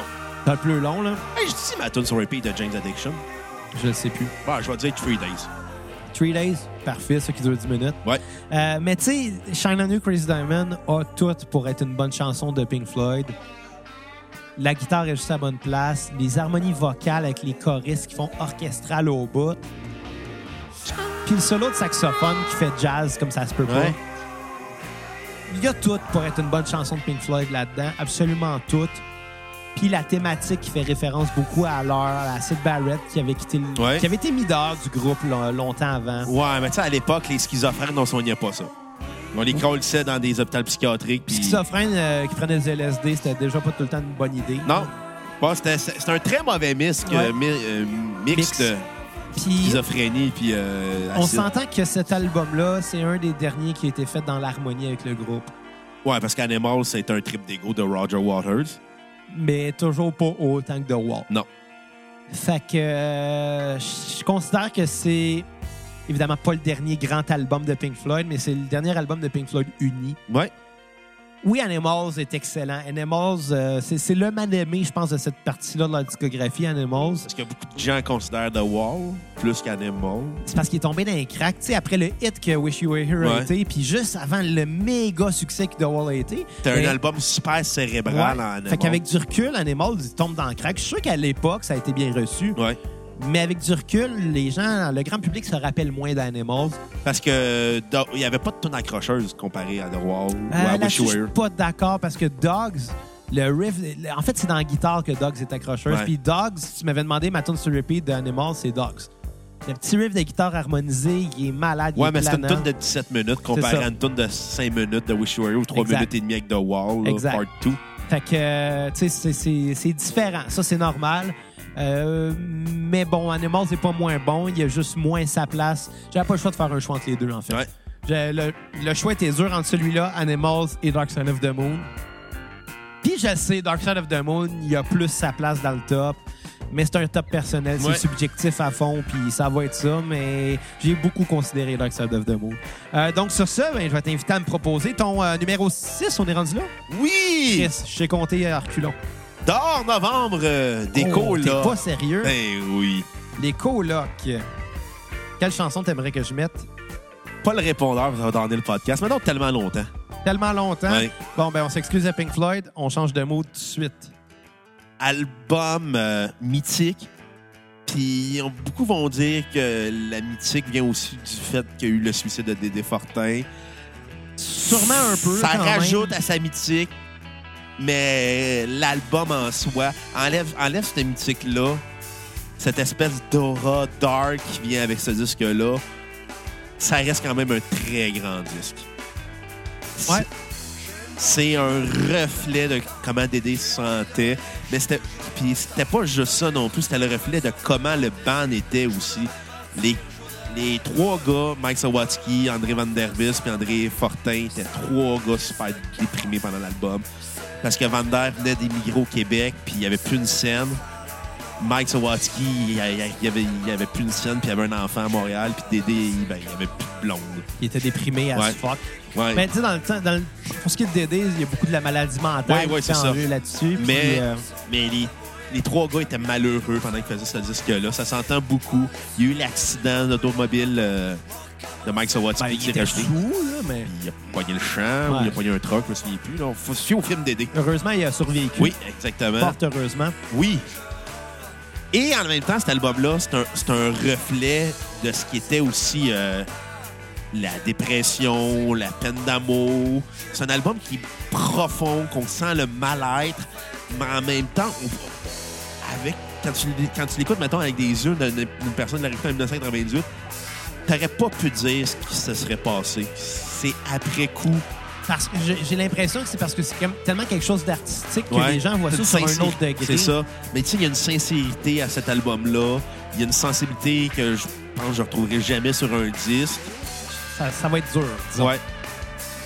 En même temps, il y avait un état d'esprit. Il y avait des deuils dans le groupe, euh, la perte de membres de groupe, euh, dont le décès de Patrick Esposito di Napoli. Il y a eu le départ aussi de mon oncle Serge. Ouais, il y a eu la chicane avec Jimmy Bourgoin. Ouais. Tu sais, c'était pas un album qui avait été écrit dans l'harmonie. Non, vraiment pas. Non, Contrairement au premier album qui Ouais. était très, très, très festif. Exactement. Mais qui avait des paroles dark. Ouais, mais je pense que les colocs, Ça a tout le temps été un band dark. ça c'est juste, c'est ça. mais c'est juste qu'on n'a jamais pris le temps de. Parce que tu prends le- les tunes du premier album, là. C'est des tunes qui sont vraiment tristes quand tu penses à Moi, ça. j'ai l'impression Tu sais, passe-moi que- à Fox, c'est une tune qui parle d'itinérance, puis en disant si tu m'aides pas, je réussirai pas. Ouais. Puis moi, j'ai l'impression que le Québec en entier, quand que le premier album des colocs est arrivé, ils sont pas du tout attardés aux paroles. Ils ont fait comme, hey, c'est le fun de la musique, hein, rue principale, il y a ça. Mais la hein, rue principale, c'est C'est- tendance. mais tout est donnant sur le premier album. À part peut-être Je chante comme une casserole, là, Ouais. tu sais. Puis ça, je pense que c'est parce que c'est mon oncle Serge qui l'a écrit. Exactement, c'était le personnage. Sauf que euh, quand ils sont arrivés avec le deuxième album, eh ben, en fait, quand ils sont arrivés avec Down Novembre, qui est le troisième, Parce qu'Atrostomic, c'est pas vraiment un c'est un peu oubliable. C'est Ouais. bon, c'est bon. C'est un euh, album live. Mais c'est bon pour, euh, le, B-side. pour le hit de Bon Yeux. Ouais. Mais, Une des rares compositions qui n'a pas été un B-side, là. ouais, ou qui n'était pas un, une reprise Ouais. sur cet album-là. Euh, sauf que c'est ça, quand tu arrives avec Dehors Novembre, j'ai l'impression que là, le Québec, on comme. Tu sais, on a la même thématique, point de vue des textes, mais musicalement, c'est beaucoup plus proche Ouais. de qu'est-ce que ça veut dire. Puis je pense que c'est peut-être un cri du cœur Ouais. de Dédé qui vous le faire. Hey, écoutez-moi, là. Ouais. Je vous parle à vous autres. Mais là. en même on n'est pas sur le party. C'est ça. Mais en même temps, ce disque-là a beaucoup parlé à de gens. Tu sais, je pense à des tunes comme Le Répondeur, En Novembre, Belzébuth, euh, Passez-vous de là. Tu sais, des tunes qui représentaient aussi un état d'esprit de l'époque, de la génération X, de gens qui avaient des problèmes de consommation, de dépression, Moi, je qui, peux dire qui avaient que... pas vu- qui voyaient pas l'avenir avec un grand œil. Moi, je peux dire que ça a été un album dans ma vie qui m'a fait du mal, mais du bien en même temps. Moi aussi. J'ai eu une mauvaise passe, moi, là, euh, il y a un petit peu plus que 10 ans. Mhm. Euh, sans, sans rentrer dans les détails, ça allait pas bien. Ça allait Non. pas bien. Puis quand ça va pas bien, c'est le fun d'écouter de la musique de gens qui vont encore moins bien. C'est vrai que ça te fait du bien. Ou t'écoutes ça en réflexion, puis tu te dis Ouais. Exact. comment je me sens face à ça? Pour moi, ça a été une, euh, un, un album de pré-rupture. Oh. Tu sais, quand que le film À travers les, les brumes euh, est sorti, Ouais. euh, j'écoutais beaucoup les colocs. On s'entend, tout le monde s'était remis à réécouter les Ah oui. colocs. Puis il n'y a pas de mal à ça, mais j'écoutais beaucoup les colocs avant, mais euh, j'ai eu une passe à ce moment-là, puis j'allais voir, j'étais allé voir ce film-là avec mon ex. Puis on écoutait beaucoup les colocs, puis pour moi, là, dans les temps avant de me faire domper, tu sais, il y a tout le temps un moment avant une rupture qu'on dirait que tu le sens venir. Ouais. Puis c'est pas des moments le fun. On dirait que tu essaies de te dire non, on garde, c'est une mauvaise passe, mais on va s'en remettre. Mais le problème, c'est que quand tu commences à le sentir, c'est que la fin est vraiment pas mal plus proche que ce que tu penses. Mm.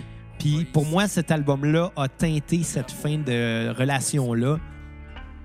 Puis je sais pas si c'était l'embellir cette fin de relation-là ou bien l'empirer, en fait. Puis honnêtement, euh, j'ai presque pas écouté les colocs depuis, justement parce que ça me rappelait ça. À part qu'on l'a fait à la cassette. Exact. Non, pour moi, ça a été aussi un disque qui m'a aidé à réfléchir dans des moments euh, durs de ma vie. Sans trop rentrer dans les détails, mais c'est un disque pour moi qui est catharsis. Pour moi, ce disque-là fait du bien parce qu'il fait mal. Ouais, Ça, comme, ça pousse Exact. sur le bouton, mais ça sort. ouais. Puis je pense que l'art est là pour ça. Ouais. Fait que ma tune sur repeat va être tellement longtemps. Tellement longtemps, c'était Ouais. tellement une bonne chanson. Et ton numéro 5, Xavier? Mon numéro 5, ben on changera pas de tune. Non. Ouais, ouais. Dehors novembre des colocs. Ah. Qui restait bien fait la vie, hein? Hein? Euh, pour toutes les raisons que tu viens d'exprimer, pour qu'est-ce que Je j'ai dit savais qu'on allait avoir un album ou deux en commun. Ouais, il y en a sûrement plus qu'un, dans- d'après moi. Là. Euh, c'est un album, comme je l'ai dit, qui est arrivé à un moment où ce que je chantais qu'il y avait quelque chose qui allait pas bien. Euh, c'est une question qui m'a fait du bien, justement, parce que j'allais pas très bien puis que ça me faisait du bien Ouais. de voir que quelqu'un allait encore moins bien que moi. Ce qui est vraiment malsain. Mais je pense que dans la vie, on a besoin de comparaison. On a besoin de voir qu'on n'est pas si pire que ça. Puis tu sais, mes petits problèmes de gars de 17-18 ans, là, de Ah, je suis au cégep, j'ai peur de couler ma session. Chris, que c'est tellement pas important comparé à des problèmes de maladie mentale d'un gars qui a jamais été heureux, Mm. qui a toujours voulu l'être, puis qui finalement, il a pas réussi. Il a pas réussi à s'en sortir. Ouais. Ça a mal fini. Puis cet album-là, c'est un peu euh, sa lettre de suicide, là. Oui, mais en même temps, on, on se dit ça avec le recul, Ouais. mais en même temps, ça se peut que non, on n'était pas là, on n'était pas dans l'état d'esprit. Mais tu sais, quand j'avais lu l'article sur le voir sur les 20 ans de Dehors Novembre, c'était l'esprit de tout le monde dans le studio. C'est pour ça que personne n'a lancé un flag à Dédé. C'est pour ça que personne n'a fait comme Hey, euh, tu devrais aller consulter. Tout le monde était comme Ah ouais, ça me représente ces paroles-là. Ouais, c'est ça. C'est ça qui est un peu. C'est ça qui était weird de cet album-là. Tout le monde a fait comme. On va le prendre comme un catharsis. pas juste sauf Dédé, qui finalement avait dans- beaucoup, une plus grande profondeur que ça face à ce disque-là. Sûrement que dans la vie de tous les jours, là, quand il était avec ses chums, là, Ouais. tu sais, le visage de la dépression, là, des fois, c'est trompeur. Hein, parce Ouais. que peut-être bien qu'il avait l'air bien heureux, Peut-être que c'était lui le plus heureux de la gang. puis qu'il avait ses, ses crises. Ouais. Pas, je veux dire, les gens qui souffrent de dépression, ça va par crise souvent. Fait que, tu sais, on le voit dans le film, le gérant, un moment donné, arrive puis il dit Veux-tu que je te brasse la cage? Veux-tu que je te chicane? Veux-tu que je fasse quoi, là Parce qu'il savait bien, il y avait quelque chose qui allait pas bien, Ouais. mais tout le monde se disait Ben, il va s'en remettre, tu sais.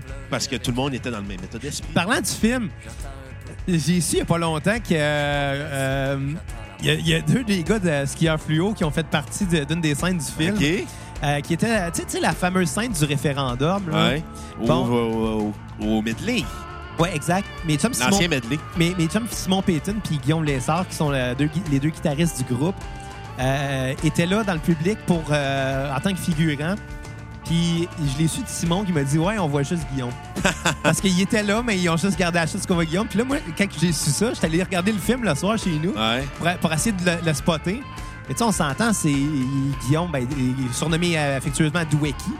Fait que c'est Dwecky qui, euh, qui, qui est là, mais au moins 10 ans plus jeune, sinon plus. Là. J'étais, oui, on le voit pas pantoute, Calis, qu'est-ce qui se plus passe? mince. Ouais. Puis à un moment donné, on voit juste lui, sa tête qui se tasse en arrière d'un autre des gars en voulant dire Hey, je suis là, moi, avec. Puis j'ai juste fait Ah, tu sais, c'est Dwecky. Bon, ben, je vais juste changer le mot de... très drôle. en lisant un statut de Thomas Levac, qui est musical en plus, Ah ouais? Qui dit Chaque membre du groupe Les Respectables a l'air du rebound de ta mère après que ton père l'ait trompé. Euh, puis un autre anecdote par rapport à Dehors Novembre euh, qui fait encore partie un peu de ma, ma- ma- ma petite mauvaise passe euh, que j'ai eue euh, cette année-là, Ouais. l'année de ma dernière rupture, en fait. Ça fait déjà 11 ans de ça. Là. Viens-en, calice de loser! Pour pour m'en remettre, j'ai eu la fa- d'aller faire un trip de moche avec une de mes chums qui a vraiment, vraiment viré au bad trip. Puis non-stop, j'arrêtais pas de le regarder les yeux dans le même trou en disant il n'y a pas de coupable, il n'y a pas de honte. Puis lui, il comprenait fuck all que c'est. Mais mon chum Max Ouais. encore, là. Puis c'est resté cette phrase-là, j'arrêtais pas de la dire, puis je comprenais pas ça venait de où. Puis c'est de la chanson Dehors Novembre. ah, bon. Donc, ton numéro 5, mon Bruno, Comptez les corps des Ah! vulgaires machins. t'es pas sérieux. Oui, madame. Petit bon album, on va mettre ça, là. Euh, quelle, quelle chanson tu veux que je mette? Euh, J'aime bien euh, Jamais assez. Jamais assez. C'est une bonne chanson, ça. C'est pas long, là.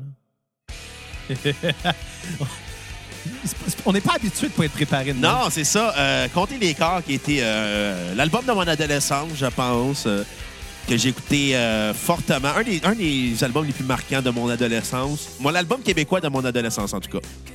C'est un album que j'écoutais, je pense, non-stop les vendredis soirs quand je chronométrais à l'Arena parce que c'est un album qui est rempli de lumière à travers la noirceur. C'est un album qui est apaisant, qui est calme, mais qui est musicalement brillant. On entend les influences du punk des vulgaires machins, mais les influences du college rock, euh, de, R.E.M., des Pixies, de Sonic Youth, qu'il y avait en dehors du punk pour les vulgaires machins. Il y a un côté Green Day, il y a un côté NoFX, euh, il y a un côté Bad Religion, mais il y a un côté à la fois un nouveau genre. Le band, s'est renouvelé avec ce disque-là parce que les deux premiers disques, je pense à 24-40 puis à Regarde le monde, sont pas des grands disques en soi, sont corrects puis encore là. Aimer le mal qui était très bon. Compter les corps, pour moi, c'est l'album qui représente ce qui était les vulgaires machins. Un band brillant, efficace, puis qui avait des excellentes chansons. Puis cet album-là, c'est des hits sans arrêt. mais avec des paroles qui peuvent être dark, sarcastiques, ironiques, cyniques, mais à la fois des paroles remplies d'espoir.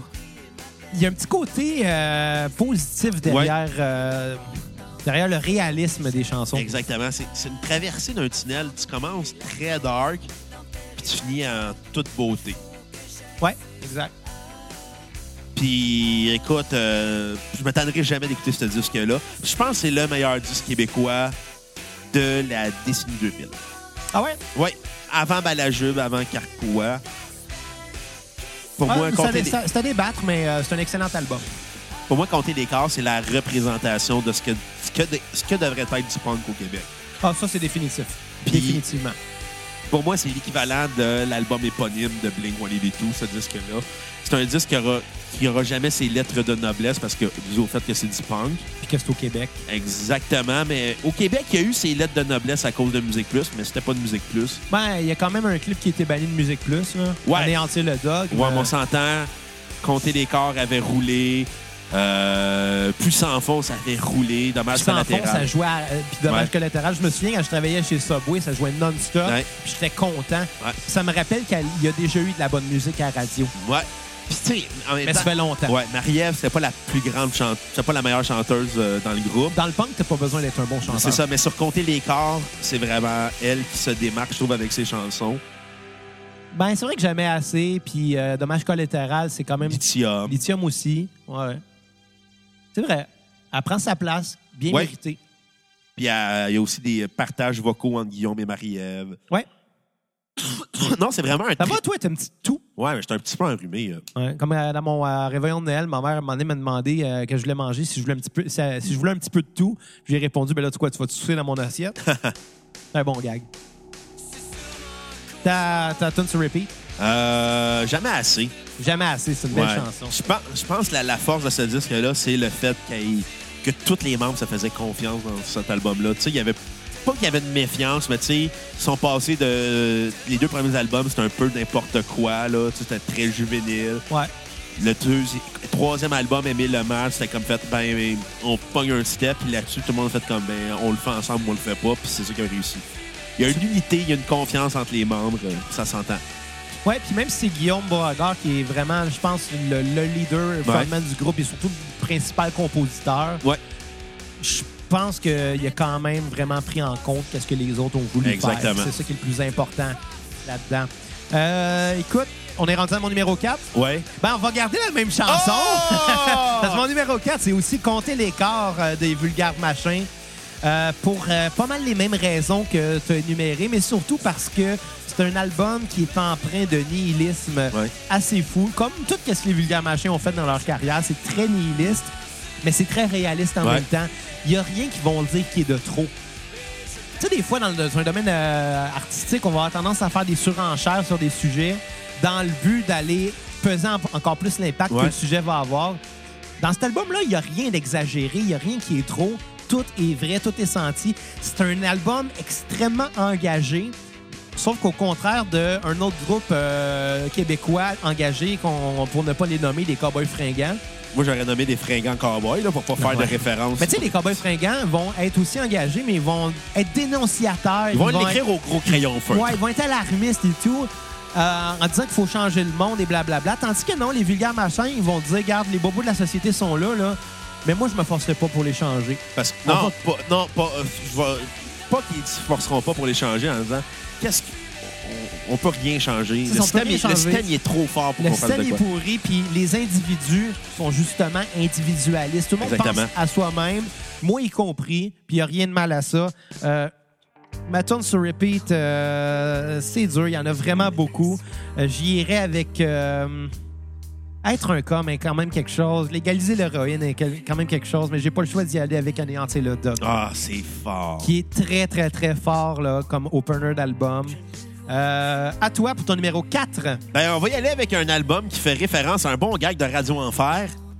Euh... Aniterio de Denis Vagna. Ah, t'es sérieux? Ben oui, non. Ouais. Aniterio de Nirvana. euh, on va être un peu plus réaliste. Qu'on le partagera pas, celle-là. Mais non, regarde, c'est un bon disque, là. C'est juste. c'est- Je je suis moins grunge que toi. Attends, on va y aller avec un cliché. Non, ça, c'est Nevermind. c'est Ah, t'as dit Inuterio. Excuse-moi, calice. Aniterio, bon, tu veux que je mette quoi d'abord? Euh, mais donc, I'll apologize pour t'excuser. Ouais, on va mettre All Apologize. M'excuse. Ah, Nirvana. Probablement l'un de mes bandes préférées, un des bandes que j'aurais aimé voir en show, mais que ça n'arrivera jamais. Puis j'espère que ça n'arrivera pas. Pourquoi ça arrivera pas? Mais Kurt Cobain est mort. Ah, ben oui, 94. OK. c'est- Oui, il pourrait le remplacer. Il, aura- ça- il pas- l'avait fait avec Paul McCartney pour le temps d'un show. Es-tu sérieux? Ouais. Puis ils n'ont pas fait de, ils ont pas fait de tour de Nirvana. C'est bien weird. Parce que il y a- quand il y avait eu euh, les grosses euh, les ouragans à New York, Ouais. il y avait eu un show bénéfice. Dave Grohl, Chris Novoselic, puis euh, Pat Smear avaient fait un band, puis c'était Paul McCartney qui avait fait une tune, puis ils ont écrit une tune avec. Ah, OK, fait que c'était pas vraiment une réunion. C'était comme genre semi-réunion, là. Ouais. Je- mais ils n'ont pas fait de tune de Nirvana, mais ça restait les trois musiciens qui accompagnaient Kurt Cobain Ouais, OK. avec Paul Ça McCartney. compte pas de bon. C'est- Ouais, non. Mais il y, a- il y a eu des réunions partielles, mais jamais de vraies réunions officielles. Ouais. Quand euh, il avait été introduit au Rock and Roll Hall of Fame, Nirvana avait euh, ben, des membres de Nirvana euh, euh, que j'ai nommés. Il avait fait des il avait fait des tunes avec euh, Lord, euh, Kim Gordon, Patti Smith. euh, il y avait beaucoup de gens, beaucoup de. f- C'était juste des femmes qui étaient venues chanter des tunes de Nirvana. Mais tu sais, de toute façon, moi, j'ai l'impression que même si Kurt Cobain n'était pas décédé, un moment donné, il y aurait eu une fin à Nirvana. Là. ouais, Tu sais, ça, Dave- ça, ça s'enlignait pour avoir une fin tu sais, Nirvana. Dave. Grohl, là, on s'entend, il y a toujours une pulsion créatrice, puis la- le fait que Foo Fighters, ça soit prolifique Ouais. comme ça, je pense qu'à un moment donné, ça aurait juste donné ça pareil. là. Ouais, puis c'est pourquoi que euh, Dave Grohl est parti de Nirvana euh, suite au décès de Kurt Cobain. Fi- que parti Foo Fighters. Foo Fighters, ouais. Il au début, il était supposé faire un autre band avec Chris Novoselic, mais les deux se sont dit ouais, non, on va être, ça va être trop être Nirvana notre affaire là. Ça va être Nirvana 2, puis on veut pas ça. Puis finalement, euh, Dave Grohl est parti Foo Fighters, puis Chris Novoselic est parti Sweet 75. Mais quand Dave Grohl, au début, était supposé être batteur de tournée pour Tom Petty, puis Tom Petty, il, a- il avait écouté son démo et fait comme Ouais, non, t'es mieux de faire ta carrière que d'être mon batteur. Ah, je peux ouvrir une parenthèse? Pas vrai, là, moi, là, en faisant mon top 10, évidemment, mais j'avais plusieurs, plusieurs, plusieurs Ouais. bandes, puis j'ai épuré, puis j'en ai enlevé et tout. J'ai réalisé que j'ai enlevé un de mes albums préférés d'un de mes bandes préférées. Puis, euh, Young, Old Crows, Young Cardinals avec Season Fire, qui, qui, qui aurait été dans le top 5 facile. mais, Ben, en- probablement en effaçant pour euh, X raisons, je, je l'ai oublié. OK. Fait que, euh, mention honorifique à. Ah, numéro 11. Ouais, numéro 11. Non, il a arrêté plus haut que ça. Mais bon, regarde, il est trop tard. Là. On recommencera pas pour ça. Non. Puis mon top 3, il est trop solide. Je peux pas mettre euh, Non, un autre. Cardinals. Fait que non, c'est pour moi, c'est le meilleur. Il y a beaucoup de gens qui vont dire que c'est Nevermind, super bien produit, avec des tunes super accrocheuses. Mais In Utero, c'est vraiment grunge, c'est vraiment on your face, c'est vraiment. Ça avait le but d'être anti-commercial. Finalement, ça a été un succès. Tu sais, c'était comme, comme un peu l'album d'en novembre. Ça se posait répulser les gens. Finalement, Ouais. ça a eu l'effet contraire. Euh, Il y a beaucoup de gens aussi qui vont dire l'unplug de Nirvana. Mais n'importe qui qui me dit Bleach, je me méfie de lui dans la vie. Moi, quelqu'un me dit Bleach, c'est mon album préféré de Nirvana, je suis Non, comme tu veux juste sonner snob. là. Non, non, tu veux juste sonner comme. Je suis meilleur que tout le monde. Non, non. Là. Bleach, j'étais pas sûr La tune sur repeat? I'll apologize. Mais tu sais, en même temps, Nutero, c'est des hits sans arrêt à Serve the Servant, Earth Shape Box, Rape Me, Dumb, I'll apologize. Puis en même temps, Dave Grohl il est en forme sur le drum. Kurt Cobain, il a une plume magistrale.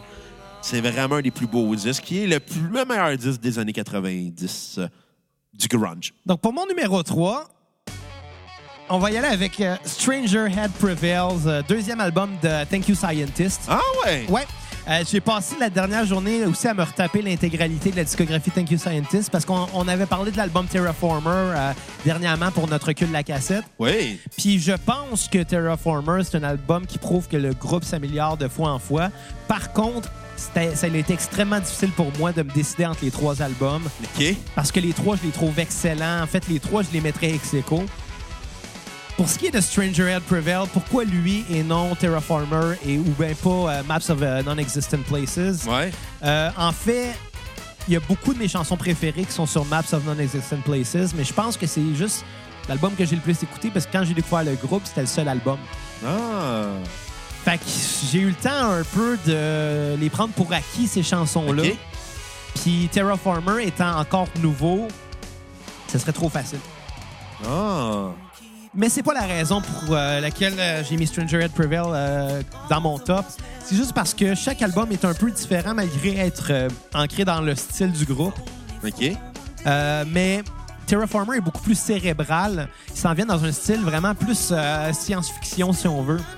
L'album rappelle beaucoup X-Files. D'ailleurs, parlant des... Non, c'est pas vrai. Non! non, on fera plus ce gag-là. Euh, L'album rappelle beaucoup, beaucoup, beaucoup X-Files, euh, la science-fiction, les extraterrestres, ces choses-là.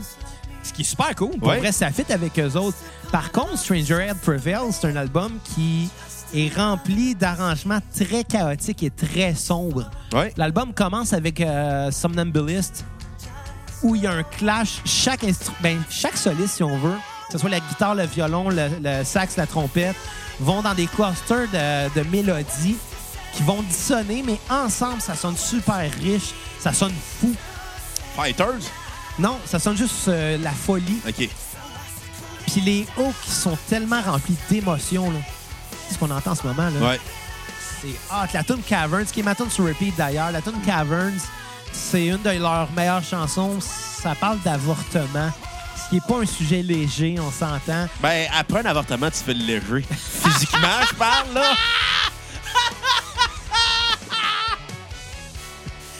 Ah, c'est que c'est méchant? Mais l'album, en à tes général... ex. Non, non, j'ai jamais... euh, Ben, il y en a une que t'aurais pu. Ouais, mais, euh, mais tu sais, l'album au complet a des sujets assez lourds. Ouais. La musique va bien rendre ces sujets-là. Il y a beaucoup d'émotions, beaucoup plus que dans Maps of Non-Existent Places, beaucoup plus aussi que dans Terraformer. Tu sais, Terraformer, c'est C'est cérébral. c'est cérébral, puis Maps, c'est quasiment party. Ouais. Mais là-dessus, non, j'avais bien aimé ce disque-là. Il, la- il est tellement Je trouve, bon. que c'est encore, je trouve encore que c'est le meilleur disque de Thank You Scientist. Puis moi, c'est l'album que j'ai mis le plus de côté des trois. Que j'ai- parce que euh, quand c'est sorti, j'étais encore sur ma bulle de Maps.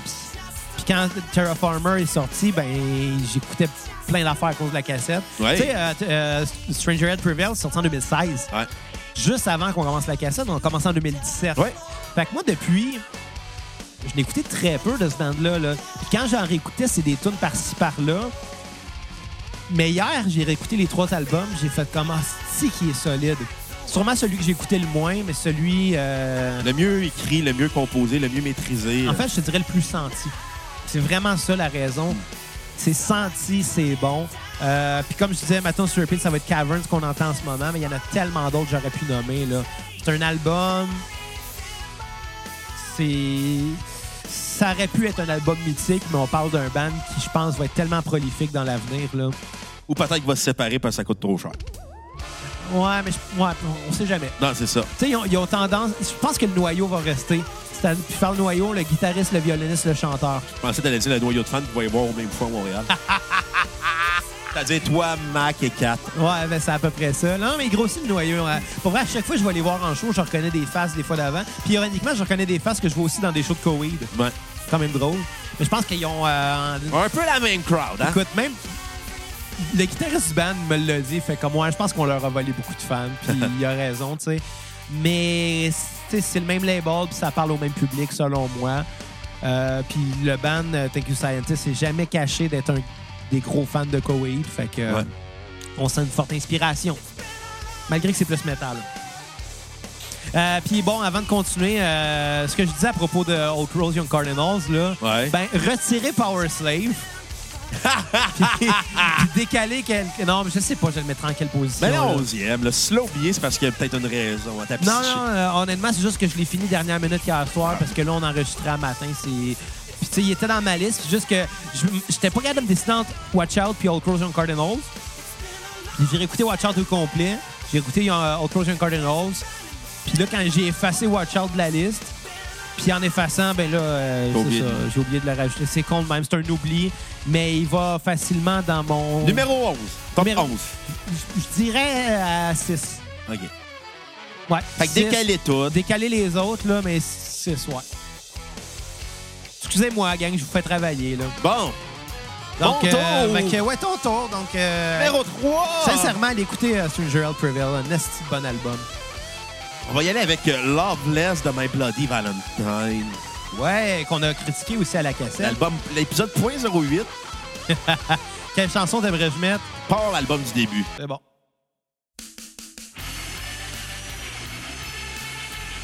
Quel disque du, du shoegaze. euh, C'est du punk new wave, euh, cet album-là.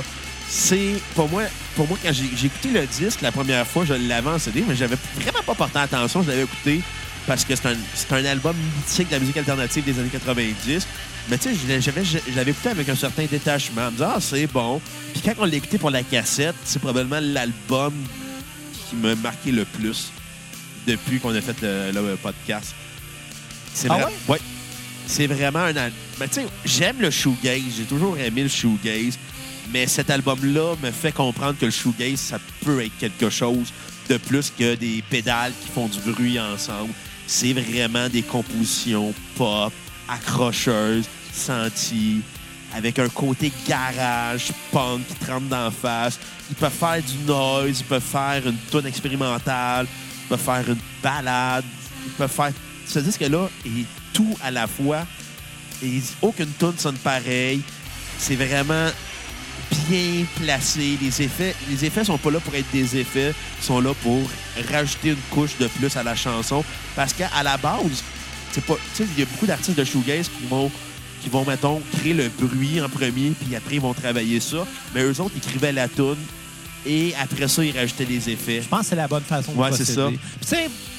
Tu sais, ils commençaient étape par étape. Tu sais, euh, il n'y a pas longtemps, j'ai- l'impression que, que, que je t'ai insulté en, en- par rapport à de quelle façon est bonne à écrire une chanson ou non. là, Ouais. tu me disais, c'est toujours, mieux d'écrire la musique en premier. Ben, c'est différent pour tout le monde. c'est ça, puis tu sais, quand, quand j'ai dit, bah, t'as pas, écouté- pas écrit beaucoup de chansons pour dire ça, c'était pas pour t'insulter, c'était pour dire, ben, il y a plus qu'une façon finalement. Il Ouais. n'y a, pas de vrai.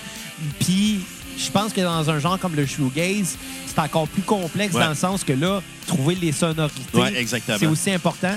Puis je pense qu'il n'y a pas de bonne ou de mauvaise façon, mais si moi j'avais à le faire, je le ferais comme eux Ouais. l'ont fait. J'écrirais la tonne en premier, puis je verrais après. Malgré que des fois, un son peut inspirer. Une c'est ça. Il y a aussi, y a ça. Mais, mais eux autres, c'était pas. mettons, il y en a beaucoup des fois dans le shoegaze qui sont très maladroits. Puis ils vont faire ça un peu de façon euh, malhabile, dans le sens, OK, j'ai trouvé mon. j'ai trouvé mon effet de modulation, je vais partir de ma tune de là. Ça, souvent, ça s'entend, des bandes de même. Ouais. Mais eux autres, non. Eux autres, c'est vraiment comme. Il est bien placé, il est bien justifié. Puis tu comprends qu'est-ce qu'elle apporte à la tune. Des fois, il y en a des bandes qui vont juste mettre un effet de modulation pour mettre un effet de modulation. Ouais. Puis il y en a beaucoup de bandes dans le shoegaze qui font ça. Sais, moi, c'est pas un genre qui me touche, mais Sweet Fuck All, mais je me rappelle avoir aimé cet Ouais. album-là. Fait que euh, faut le faire. Puis ce disque-là, à la fois, c'est c'est brillant. C'est probablement le meilleur disque de shoegaze. Puis aussi, c'est un disque qui te fait comprendre c'est quoi le shoegaze. Tu sais, t'arrives tu sais, t'arrives pas, mettons, dans un genre musical, tu sais pas c'est quoi, puis tu rentres dedans, t'es comme « Oh shit, OK, c'est ça. » Non, eux autres, c'est c'est vraiment les maîtres du shoegaze. Ils ont peu d'albums, mais ils ont trois albums en carrière, mais trois grands albums. C'est pas donné à tout le monde d'avoir une grande discographie, même s'il est court. En effet. Fait que Xavier, ton numéro 2! Ouais, Ton on va album parce caca. qu'on va être en retard ailleurs, nous autres. Euh, c'est pas grave, on arrive en retard, là. Ouais. Non, pendant que je mets la toune, euh, je vous invite euh, tous et chacun à aller regarder l'excellente euh, revue de fin d'année des pile poils intitulée Scram 2019. On va aller critiquer. D'où on est supposé aller faire le. On est, on est invité au Focus Group là, puis on va être en retard, je pense, mais c'est pas grave. On l'a pas vu encore, mais c'est excellent. Allez écouter Ouais. ça. De toute façon, on risque- si on arrive en retard, on risque d'être des premiers. Mon numéro 2, je pense que tu t'y attendais. Pas du Koweïn. Mais non. Tu reconnais pas ça?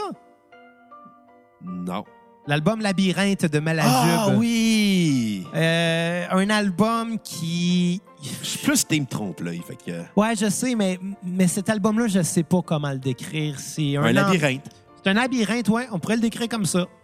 Euh, c'est tout pour aujourd'hui. Non, c'est pas vrai. c'est un album là, que dès la première fois, puis on en a parlé dans notre épisode 11 de la cassette, c'est un des premiers bands. On en a parlé avec. Olivier Robillard-Lavaux, en plus. Exact, puis il a pris ton bord pour trompe-l'œil. mais euh, j'en veux à personne là-dedans. C'est vraiment un goût personnel. Parce Moi, que les quatre disques de Malajube, c'est quatre grands disques. sont, euh, sont excellents, les quatre. Moi, quand j'ai découvert Malajube, il venait tout juste de sortir Labyrinthe. Ouais. Euh, J'explique le contexte. Quand j'étais au cégep, j'avais un cours qui s'appelait euh, Combo. Ça s'appelait juste ça, Combo. Le, le contexte du... euh, parce que, évidemment, bon, les gens ne le savent peut-être pas tous, mais j'ai étudié en composition arrangement au cégep Marie-Victorin de 2007 à 2011. Euh, j'ai adoré ça. C'est super cool. Puis il y avait un des, euh, des cours qui était un espèce de cours de band, si on veut. On était matché plusieurs musiciens ensemble. Ouais. Puis tout le long de la session, ce qu'il fallait faire, c'est monter un show. C'est aussi simple que ça. On sélectionnait des chansons, on les jouait ensemble, on les apprenait. On était coaché par un prof, mais c'était deux cours semaine. Puis il y avait un des deux cours que le prof était là, puis il y en avait un autre que le prof était pas là, puis c'était comme une pratique, si on veut. Puis c'était euh, très formateur parce que même le meilleur guitariste au monde, s'il a jamais joué dans un band, il va être poche. Ouais. Il y a de quoi que tu peux juste apprendre en jouant avec d'autres musiciens. La chimie, c'est quelque chose qui s'explique pas, c'est quelque chose qui ne s'enseigne pas, c'est quelque chose qui se vit. Puis, euh, honnêtement, c'est très important dans la vie pour être bon euh, en spectacle de jouer avec d'autres mondes. Sinon, ben, ça va juste sonner carré. Carré. Ça va être plate. La musique, c'est du feel. Ouais. Puis, euh, quand on a commencé les pratiques pour une de ces sessions-là, il y a quelqu'un qui a proposé la chanson Montréal moins 40 de Malajube. OK? J'avais entendu Malajube, beaucoup de noms, évidemment, mais j'avais jamais pris la peine d'écouter. Puis, euh, j'avais trouvé ça excellent. Fait que, ben, aussitôt que le cours a fini, je voulais aller emprunter l'album qui était Trompe-l'œil Ouais. à la bibliothèque de l'école, mais malheureusement, Trompe-l'œil était déjà parti. OK. Mais Labyrinthe venait tout juste de sortir. Oh. Prends même. Labyrinthe, tant qu'à ça. Puis là, la bibliothécaire, elle a dit Ah, tu me diras s'il est bon, je m'en allais l'emprunter. Puis là, j'ai fait Si y a une bibliothécaire de 50 ans, trip sur ce band-là, qu'est-ce que ça dit sur, d'un, l'album, mais sur moi aussi? Parce que, tu sais, on. tu sais, je sais pas, moi, quand t'as 17 ans puis que t'as un espèce de complexe générationnel, puis dans ta tête, euh, une bibliothécaire ne devrait peut-être pas écouter la même musique Elle qu'un devrait juste écouter du Georges Brassens. ouais, qu'un jeune punk de 17 ans, tu vois le genre? là? Avec des cheveux longs sales. Mais bon, euh, j'étais pas pour dire, oh, je le prends pas de base, tu sais. Fait que je, je l'ai emprunté, j'ai mis ça dans le char, puis aussitôt que les premières notes de piano ont Ouais. commencé, j'ai été envoûté par le niveau de la production très réverbéré. Ça sonne garage au bout. On entend Sweet Fuck All les paroles, mais il nous rentre dedans Ouais. pareil. J'ai trouvé cet album-là La voix est un instrument sur cet album-là. Exact. Mais la voix de Julien Minot est un instrument Ça a de quoi de très shoegaze, Ouais. justement. Mais de très rock, c'est très punk comme album, tout en étant planant. C'est comme si euh, Pink Floyd rencontrait les Sex Pistols. Ouais. Ouais, euh, ouais. J'aurais plus dit de Clash, là, que... Ouais, mais tu- en tout cas, Non, on se comprend! entendons-nous, tu sais. Puis viens me faire croire que c'est cette bande-là n'ont pas écouté de ces deux bandes-là non Ah plus. ouais, c'est sûr et certain, C'est sûr et certain, c'est des excellents musiciens qui ont fait leur devoir, je pense. Ouais. Puis pour moi, même si j'ai adoré tous les albums euh, de Malajube, pour moi, ça a toujours été resté le pic puis la mythique de cet album-là. Euh, puis ça a été un devoir pour moi de trouver cet album-là en vinyle. Passer cinq ans à chercher, à faire le tour des disquaires indépendants, faire le tour de eBay, euh, Amazon, partout où ce que je pouvais checker. Euh, j'ai même pris la peine de demander à Pierre-Luc Delisle euh, du 3345 Pierre-Luc Vinyle. Pierre-Luc Vinyle s'il le possédait parce que j'aurais été prête à l'acheter s'il avait voulu. Il l'avait pas malheureusement. Il me disait que peut-être un de ses amis l'avait. Je n'ai jamais réentendu parler. Peut-être parce qu'il l'avait pas, finalement. Peut-être parce qu'il l'avait pas. Mais pour moi, c'est... Il y avait la cassette. ben, moi, j'avais le CD, mais pour moi, c'était pas assez parce que des CD, j'en écoute plus. J'écoute des vinyles. Puis quand je veux acheter, tu sais, j'aime l'objet. Je suis un petit peu collectionneur dans ce sens-là. Pas autant que Pierre-Luc Vinyle, mais je le cherchais, je le voulais. Puis ça a pris cinq ans. Puis l'année passée, à Noël, Kat m'a donné ça pour Noël. Elle a trouvé ça d'un gars qui, euh, qui, qui, qui avait cet album-là en Grèce, tabarnak. Elle l'a fait exporter de la Grèce. Puis ça reste à ce jour euh, mon plus beau cadeau de Noël à vie. Puis c'est moi qui avais signé euh, Ouais. le, le, le- FedEx. Le FedEx des livraisons. Puis, tu sais, Et comme tu vis ici, non, c'est mon ami. Bon, signe pareil. quand elle m'a donné euh, le paquet, c'était un paquet déjà emba- encore emballé Ouais. de FedEx, tu sais. Elle m'a même pas pris le temps de l'emballer. Elle m'a donné ça, je l'ai regardé, j'ai fait Non, tu me niaises, là. Elle m'a fait un petit sourire, j'ai fait Wow, c'est le plus beau Noël de ma vie. Puis je l'ai ouvert, puis il y avait le vinyle Labyrinthe de Malajube. Puis il y avait deux gars qui se suçaient à la queue, un et l'autre. Non. Non? Pour, pour, pour- pour ça que ça aurait été ton plus beau Noël, mais non, finalement. Pas de T'es con. 69 masculin. Mais euh, bon, euh, l'album est excellent du début à la fin. Ma tune sur repeat, ça va être Ursuline qu'on entend en ce moment, Ouais. qui est. Tu rappelles ton idole, Marc-André Gondin? Pourquoi? T'es pas dans là-dedans, dans, Euh, dans 51-50? Dans 50-50 Rue des Hommes, c'était la chanson le tout puissant. Ah, OK. Si je me trompe pas. Euh, dans le début du film, là. Euh, mais bon, honnêtement, ça a été le premier 10 sur 10 que j'ai donné de l'histoire de la cassette. Ce sera pas ton dernier. Ce sera pas mon dernier. En fait, il y a beaucoup de. Dans ceux qu'on a énumérés aujourd'hui, il y a eu beaucoup de 10 sur 10. Ouais. là. Mais ça reste mon deuxième album préféré de tous les temps. Qui est pas peu dire. Ah, j'avais oublié de dire ma tune sur repeat de Loveless. Euh, ben, vas-y, parce que ben, après ça, je vais te demander. Sometimes. OK. Ça serait quoi ton numéro 2? Parce que là, on est rendu là. Siamese Dreams des Smashing Ah, je suis Pumpkins. tellement pas surpris. C'est un bon disque. Oui. Quelle chanson tu veux? Euh, pas avec Cherub Rock. On start ça dre là. Oh, ça part. Pourquoi c'est ton album euh, numéro 2 de tous les temps? Ah, écoute, c'est probablement un des, un des albums que j'ai le plus écouté euh, quand j'étais ado. Mais c'est ça que je réalise avec mon top 10. La majorité du temps, c'était des albums qui ont marqué mon adolescence puis qui ont forgé mon identité musicale. Ouais. À, à l'exception de quelques disques, là. Sinon, c'est tous des disques que j'ai écoutés adolescents. Je pense euh, aux Beatles, à James Addiction, au Coloc, Vulgar Machine, Nirvana, Smashing Pumpkins. C'est mon numéro un.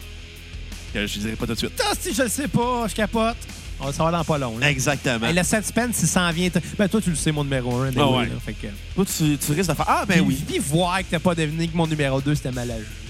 Ben, T'es un mauvais ami, Bruno. ben je m'attendais à ce que ton numéro un, ce soit Tico in Cambria. Ah, on sait pas. Ben, ouais, je m'attends à ça. Hey, j'ai oublié de mettre Alexis on Fire et je peux bien avoir oublié Coheed. Ouais, mais tu sais, t'as pas mis Alexis. Ça, j'ai Alexis, tu m'avais dit, si ça avait été ton deuxième, j'aurais compris. Ouais. Mais bon, euh, non, euh, Siamese Dreams, euh, c'est l'album aussi qui m'a fait initier à une musique alternative plus profonde que, tu sais, un son garoché on your face que j'écoutais. Non, c'est un album qui va loin. C'est un mix entre ce que My Bloody Valentine avait fait deux ans avant puis ce que Black Sabbath avait fait 20 ans avant. Ouais. C'est un album qui est lourd, qui est profond, qui est senti. Euh, c'est un album qui est réfléchi. C'est un album qui était trop prog et sentimental pour être dans le grunge, mais qui fait partie de cette vague de rock alternatif des années 90. C'est un album aussi qui démontre à quel point Billy Corgan est un génie musical. Ça démontre au fois autant sa folie que ses bons coups, que ses mauvais coups. C'est un album qui est, un- qui est la trame sonore euh, d'un gars qui est comme heureux, malheureux en même temps. Puis tu vis avec ces espèces d'émotions-là contradictoires. C'est un album aussi qui rend hommage au rock euh, parce que ça, Billy Corgan, c'est un mélomane, ça s'entend sur ce disque-là. Tu peux voir des influences autant. Ce riff-là de Cherub Rock, ça, pourrait être, ça aurait pu être un riff de Led Zeppelin. Ah, absolument. Tu sais, t'as Quiet qui, qui sonne comme Pink Floyd qui aurait pris du crack, puis pas de l'acide. non, puis t'as des balades, je pense à Disarm, Mayan Eye, Space Boy, Sweet Sweet Luna. Non, c'est un, c'est un disque que j'écoutais en même temps, puis qui me faisait du bien, qui m'apaisait, qui me faisait réfléchir à l'avenir. J'étais comme, wow. Puis, tu sais, les, quatre premiers disques des Smashing Pumpkins, c'est leur meilleur, puis ça, c'est tout oubliable, là. Mais Siamese Dream, ça a une place particulière. C'est c'est que c'est réfléchi, c'est que ça rend hommage aussi à la musique, puis c'est que ça va dans des directions très, très, très multiples, mais tout le temps en ligne droite. Tu sais, t'as beau prendre plusieurs détours, mais ça ne disperse pas, ça revient tout le temps à son chemin initial.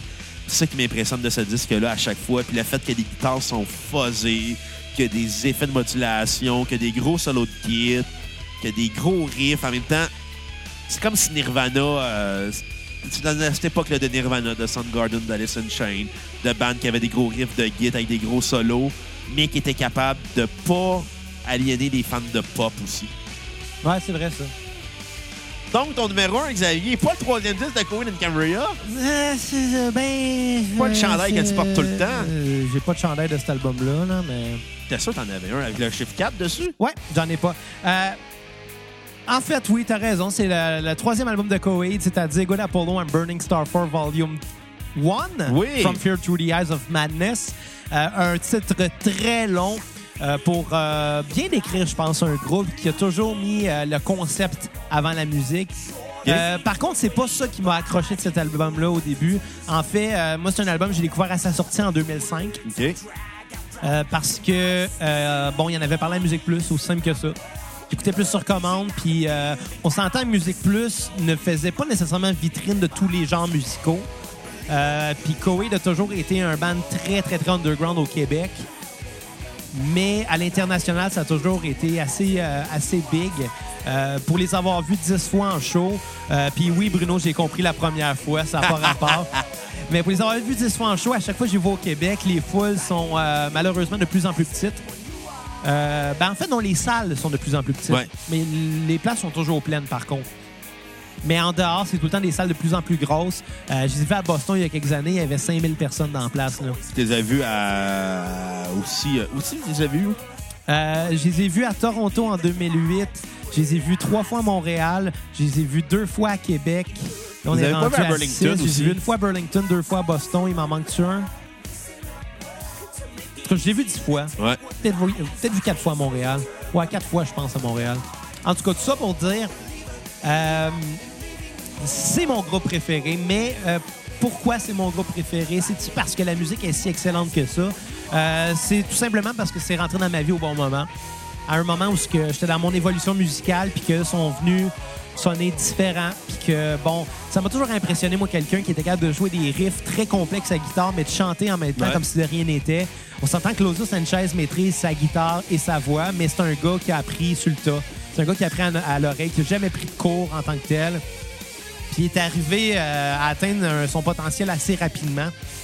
Évidemment, il y a eu beaucoup d'essais-erreurs. là. Ce qu'ils ont fait avant de sortir le premier disque, il y a beaucoup de démos qui sont disponibles sous un différent nom, en fait. Puis c'est pas tout bon. C'est pas euh, tout bon, honnêtement. Mais on voit l'évolution. Puis je pense que c'est ce qui est le plus important. Pourquoi cet album-là est pour moi le meilleur?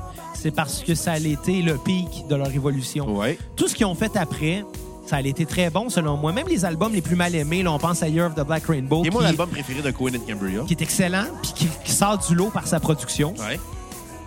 mais euh, qui est un mal aimé euh, du point de vue du bassin de fans, euh, ou bien Color Before the Sun, qui est un mal aimé du public en général parce que c'est tombé un peu dans du pop rock pour un band qui finalement avait habitué ses fans à beaucoup plus. C'est Il y a album beaucoup qui mieux. très- il y a beaucoup mieux, oui. C'est un album que j'ai quand même aimé. J'aime l'entièreté de leur discographie. Ouais. Par contre, ils ont atteint leur pic au troisième album, selon moi. C'est assez ironique de voir un chiffre 4 en chiffre romain sur le troisième album, comme c'était ironique que le deuxième ait un 3 dans le titre, puis comme c'était ironique que le premier ait The Second dans le titre. Ils ont toujours décalé un peu leur album, puis euh, sont revenus un peu à leur base au cinquième album, quand ils ont mis un gros 1, puis ils en ont fait un préquel, puis c'est là que tout le monde a compris, ah, depuis tout ce temps-là, c'était une histoire. C'est un gros... C'est un gros... euh, comment je dirais? Ah, une grosse compréhension. Comme un gros. Ah, c'était ça le but. C'était ça le but depuis le début parce que même s'ils ont mis le contexte avant toute chose, c'est tellement pas ça qui est le plus important dans leur musique parce qu'en tant que tel, c'est un band où le chanteur vivait des choses, puis ce qu'il vivait, le transposait en musique, Ouais. puis il donnait euh, sa voix à des personnages finalement, puis essayait de trouver un lien. Euh, non, l'histoire, c'est pas la meilleure. Non, c'est pas la plus originale. Euh, moi, j'ai lu les, les bandes dessinées et les livres qui en sont sortis. Puis c'est bon, mais sans plus. Moi, je pense que dans la science-fiction, il y a des choses. Les Invincibles, c'était meilleur. ben ouais, La BD des. Invincibles. Mais moi, je m'adresse à la musique seulement. Pour moi, c'est un band qui a continué à se réinventer non-stop. Puis, même après, on continue à se réinventer. Je pense que chaque album sonne excessivement différent d'un à l'autre. Euh, mais, point de vue d'efficacité, cet album-là, c'est le top. Puis pourquoi j'aime ce band-là à ce point-là, c'est tout simplement parce que comme euh, c'est un band qui vient me toucher, puis c'est un band qui venu me chercher à un moment de ma vie où j'en avais besoin, ben étrangement, tu sais, moi je pense que l'interprétation qu'on se fait des chansons dans la vie, c'est une interprétation qui est tout le temps personnelle. Ouais. Tu sais, toi, t'écouterais une chanson, peu importe laquelle, de peu importe le band, tu comprendrais quelque chose. Moi, je comprendrais peut-être autre chose.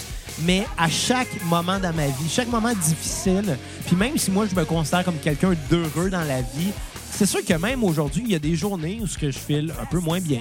C'est sûr qu'encore aujourd'hui, il y a des épreuves, il y a des étapes dans ma vie que je franchis, que je vois d'une manière plus stressante, puis que des fois, je me sens peut-être pas à la hauteur des nouveaux défis qui se- présentent à moi, finalement. Mais à chaque moment de ma vie que je vis, il y a tout le temps une tonne de Koweït qui me donne l'impression qu'elle a été écrite pour ce moment pré- précis-là. Puis j'aimerais dire qu'au début, c'était juste moi qui surinterprétais, mais à chaque fois, il y a tout le temps une chanson. À chaque événement que je vis, il y a tout le temps une tune qui vient me chercher plus, puis ça arrive encore aujourd'hui. Oh. Même dans les nouvelles chansons plus récentes. Euh, l'année dernière, on a critiqué leur album de l'année dernière qui était Vaxis Act One, The Unevenly Creature, qui était un retour au concept pour eux autres, puis qui est pour la première fois un album qui, sans m'avoir déçu, m'a laissé un petit peu plus indifférent. Sur ta fin. Pas sur ma fin, je l'ai trouvé excellent, mais c'est un album euh, vieille pantoufle.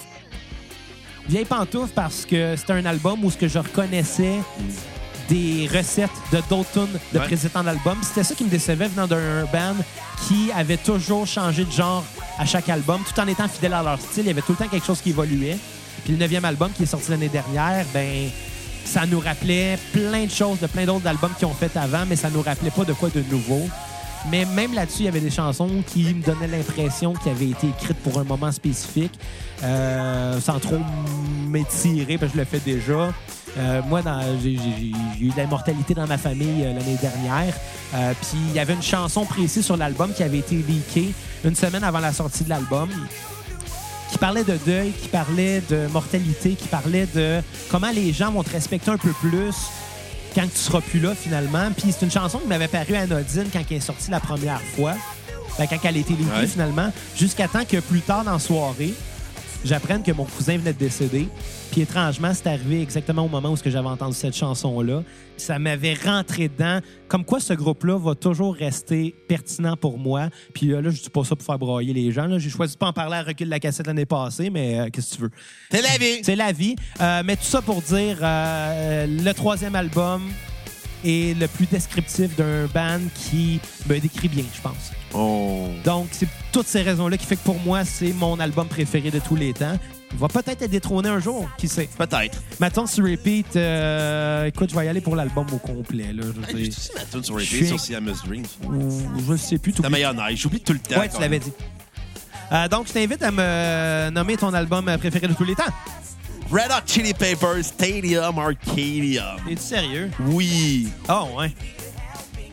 C'est bon moment à rappeler. Ah, non, mais Chris, quel tune tu veux? là? Pas avec Danny California. C'est ça. Je n'ai rien dit de négatif.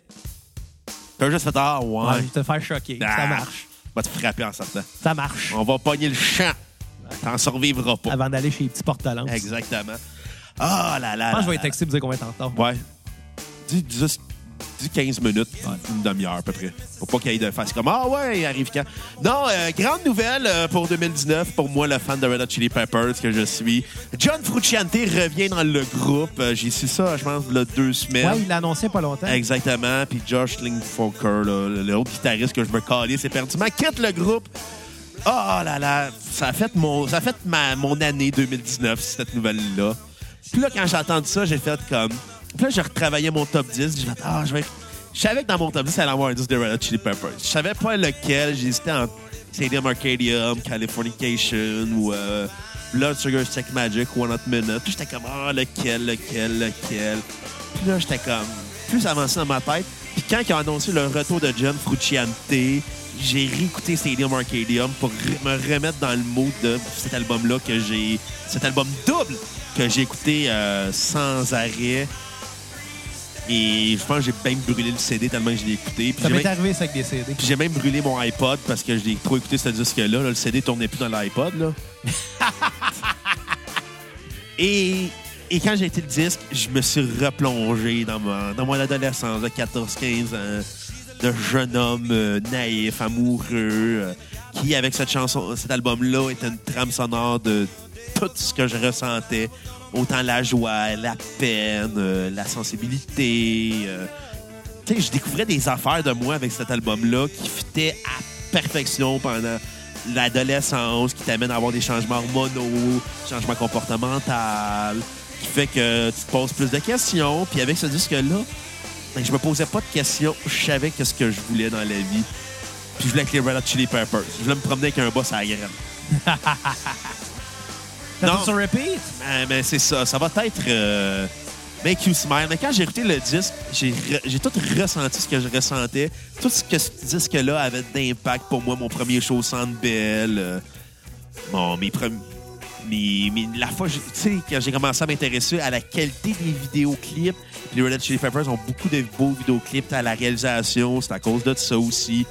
Euh, non, pour moi, c'est un disque qui va qui va dans le rock classique, mais qui rend un hommage à ce rock classique-là avec des influences de funk, de métal, euh, de hip-hop. Euh, Danny California, c'est basé sur une tune du Wu-Tang Clan. Ça te donne une Ouais, idée. c'est Là. une bonne idée.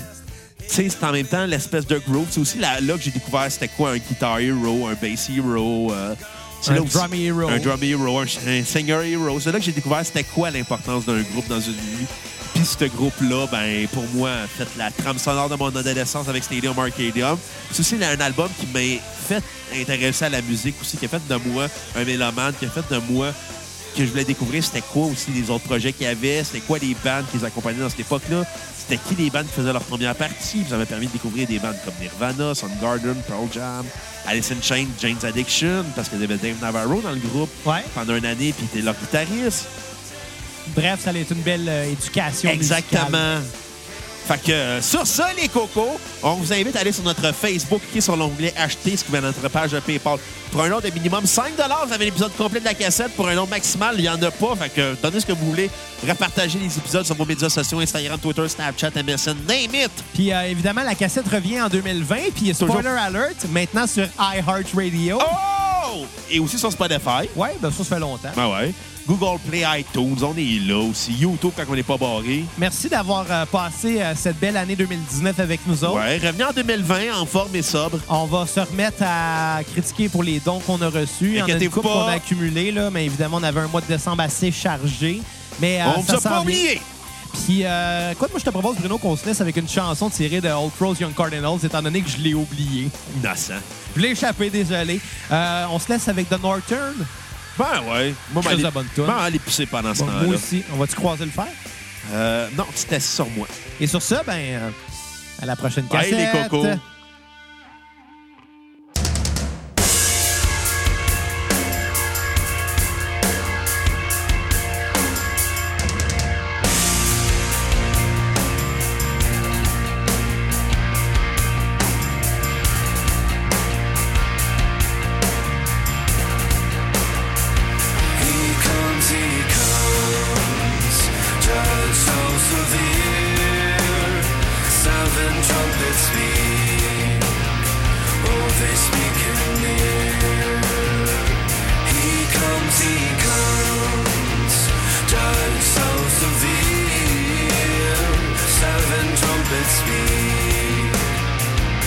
they speak in the.